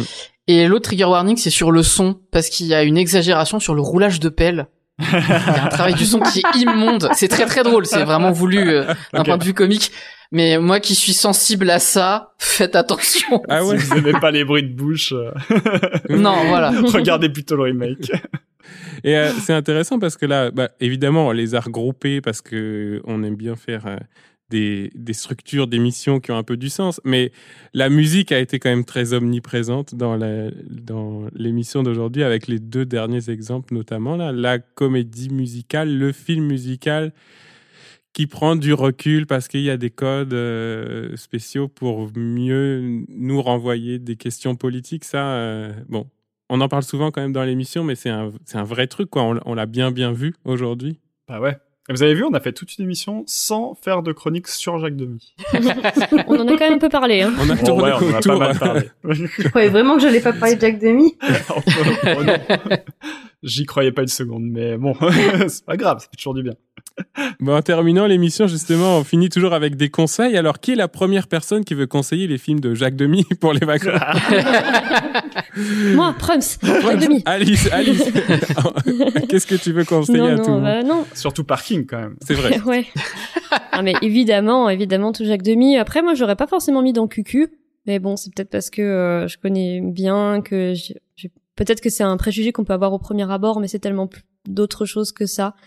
Euh, non, moi j'ai envie de vous conseiller un, film très connu, mais qui à mon avis va bien dans, dans la thématique et qu'on n'a pas cité, c'est Marie-Antoinette de Sofia Coppola. Ah, c'est pas mal, ouais. Et je me suis rendu compte que, euh, en fait, j'ai une vraie tendresse pour les, les films dans lesquels il y a des rubans, des paillettes, Mm. comme ça, du champagne. Je sais pas pourquoi, parce qu'en plus, la fascination pour le luxe, c'est un peu de droite normalement. j'ai toujours envie de voir des films comme ça, euh, où c'est la fête avec des riches, euh, et c'est encore un film de château. Donc voilà, Marie-Antoinette, vraiment très bon film.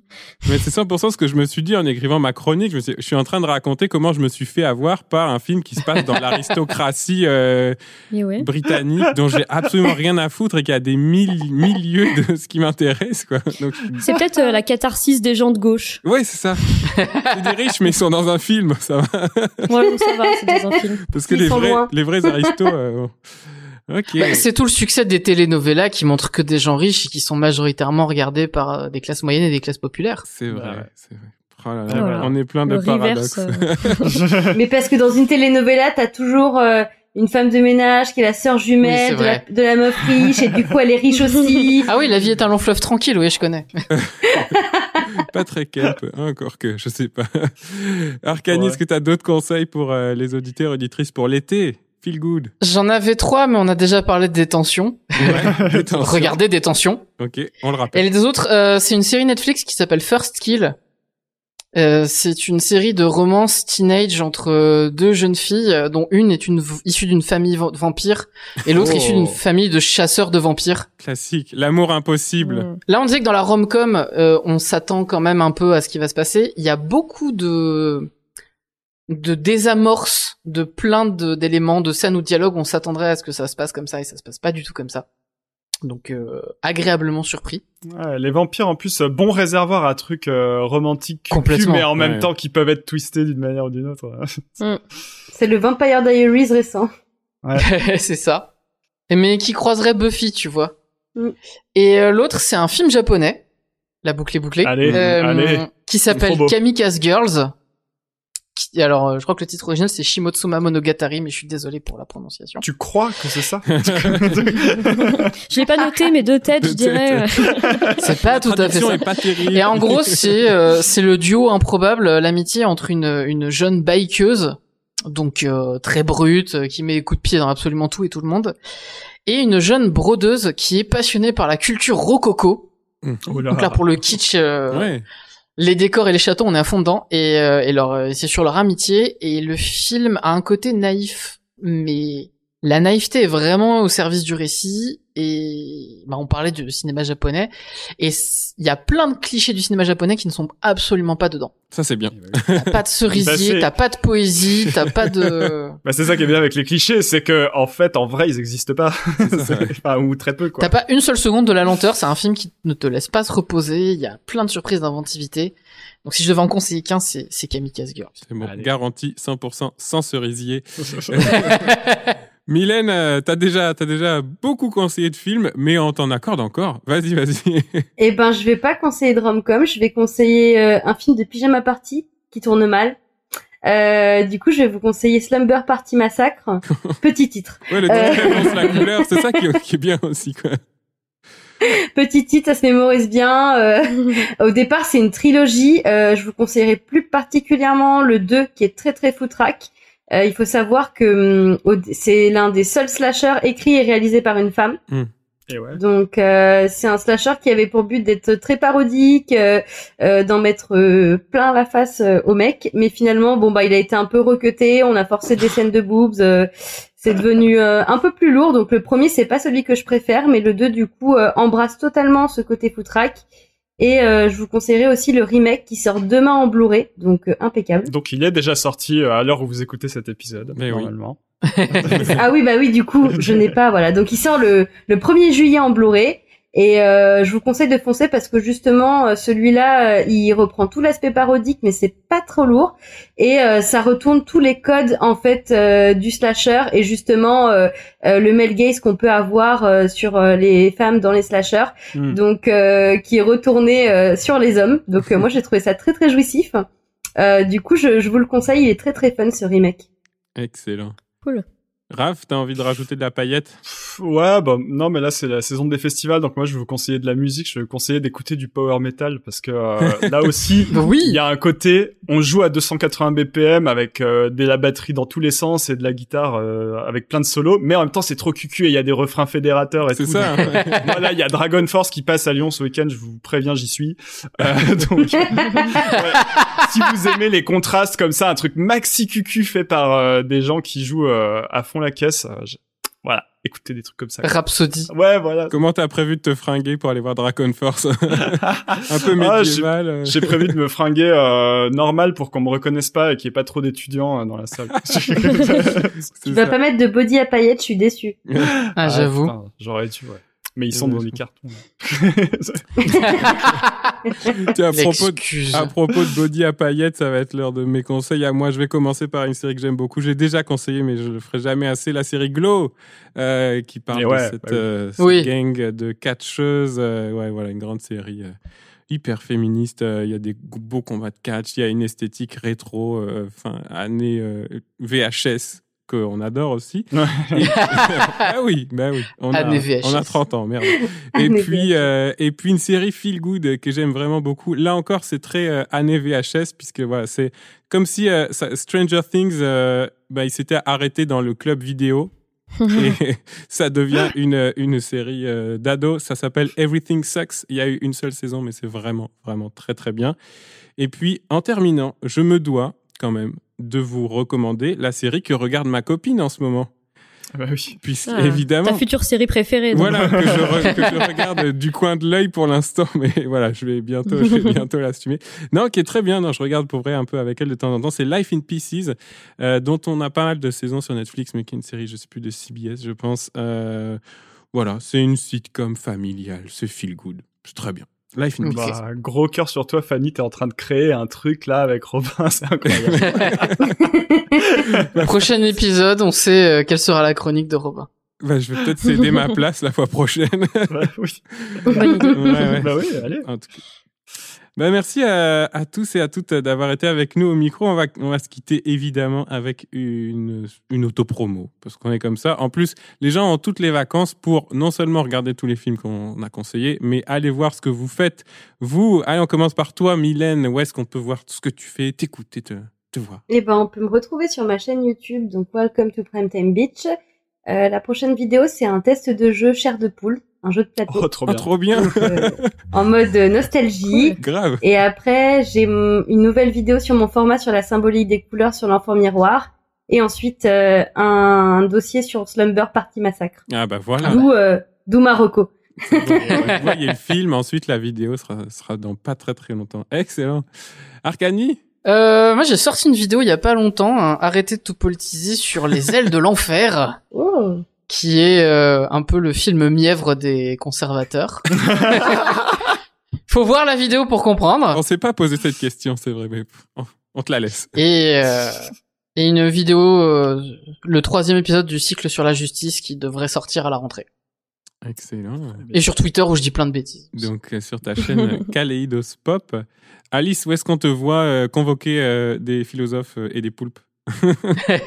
Et bah ouais, vous pouvez me retrouver dire des bêtises aussi sur Twitter euh, et les petites euh, mes petits retours sur les films que j'ai vus, peut-être bientôt euh, petite analyse de Thor 4 qui sort Mmh. bientôt. Oh là, oh là. Mmh. Ça va être le gros morceau des vacances, ça. Il y a des paillettes là-dedans aussi. Ouais, ça, se- ouais, c'est un peu Kemp. Hein. Depuis, Ah, le, ouais, depuis le ouais, 3, il y a quelque chose quand même. Hein. Ouais. Il a Ouais. un côté Kemp, Waititi. ouais. Avec Jeff Goldblum en, en doré là, C'est ça, hein. Ouais, c'est ça, en fait. Incroyable. Donc sur Twitter, c'est at philopoulpe, je me trompe pas. De Philopoulpe. Excellent. Raph, à part en concert euh, incognito, on te voit Bah, incognito, donc vous me trouverez pas, mais sinon, C'est vous ça. hein. pouvez me suivre sur Twitter, euh, at Raphaël Jodon. Et puis, c'est tout. Voilà. C'est déjà, c'est déjà beaucoup. Et toi, Robin? Ah bah moi vous pouvez écouter euh, tous les mardis euh, de 10h30 à midi euh, à l'heure euh, québécoise ou alors en réécoute sur vos applis de balado préférés. Mon émission qui s'appelle C'est un tube, bah on parle chansons. Bah, moi j'aime le cinéma et les chansons. C'est bien, on en a parlé beaucoup aujourd'hui de musique. Pas mal, ouais. C'est un peu c'est un peu paillette les chansons. C'est feel good. En tout cas, ouais, je suis là tout l'été encore et puis sans doute pour longtemps sur CISM 89.3 à Montréal. Eh ben merci. Hey, euh, on a de quoi faire pour les vacances, puis on est de bonne humeur maintenant. Eh, franchement, ouais. Euh, donc nous, on se retrouve à la rentrée normalement. Un prochain épisode d'une invention sur l'avenir, on va faire une petite pause. Ouais. Mais euh, mais c'est clair que au moins là, on finit, on est de bonne humeur par rapport à d'autres fois. Franchement, c'est grâce à toi, Mylène. Mylène, t'as vraiment vu des, paillettes. des paillettes dans l'émission. Et des là. couleurs. C'est que- Ouais. Ça me fait plaisir. Et puisqu'on termine la saison, Raph, euh, il, il serait de bon ton de remercier les chroniqueurs et chroniqueuses qui ont été avec nous toute la saison. Eh ben oui, on a eu une grosse année avec plein d'invités différents, donc merci à tout le monde. Merci à vous trois qui avez été là ce soir, et puis n'hésitez pas à suivre évidemment nos autres chroniqueurs et chroniqueuses. Clémentine de la chaîne Cinéma et Politique, Sam de Vidéodrome, euh, Amélie des Intergalactiques qui est venue faire une émission au printemps, c'était hyper cool, euh, Judith de Demoiselle d'horreur, et puis bien sûr Mathieu, Cédric et Aurel qui sont venus un paquet de fois discuter avec nous aussi. Donc euh, voilà, on espère qu'on aura l'occasion de vous réentendre tous et toutes la saison prochaine. Mais oui. Eh ben, on vous envoie du love, des paillettes, des chansons, des licornes, euh, des slashers aussi, quelques-uns. Des slashers avec des licornes. C'est ça, slasher licorne. Et puis, bah, on vous souhaite de bonnes vacances et on se retrouve à la rentrée. Et on sait que c'est difficile de réunir notre équipe de profs au mois de septembre, mais on va faire l'effort. On va essayer de pas trop traîner avec la rentrée, en tout cas. Après, la rentrée, c'est large, quoi. C'est ça. On peut aller jusqu'à début octobre sans trop de difficultés. Thématique, les films de profs, tu sais. Ah non. On a plein hein. d'idées. On a plein d'idées. C'est beau. Et merci à tous et à toutes d'avoir été autour de la table au micro. Merci de nous avoir écoutés et puis continuez à nous suivre sur les réseaux sociaux, surtout sur Twitter, at sans avenir tiré du bas pod. Euh, on est aussi sur Facebook et Instagram. Merci. Salut tout le monde et bonnes vacances. Salut à tous. Bye. Salut. Salut. Ciao.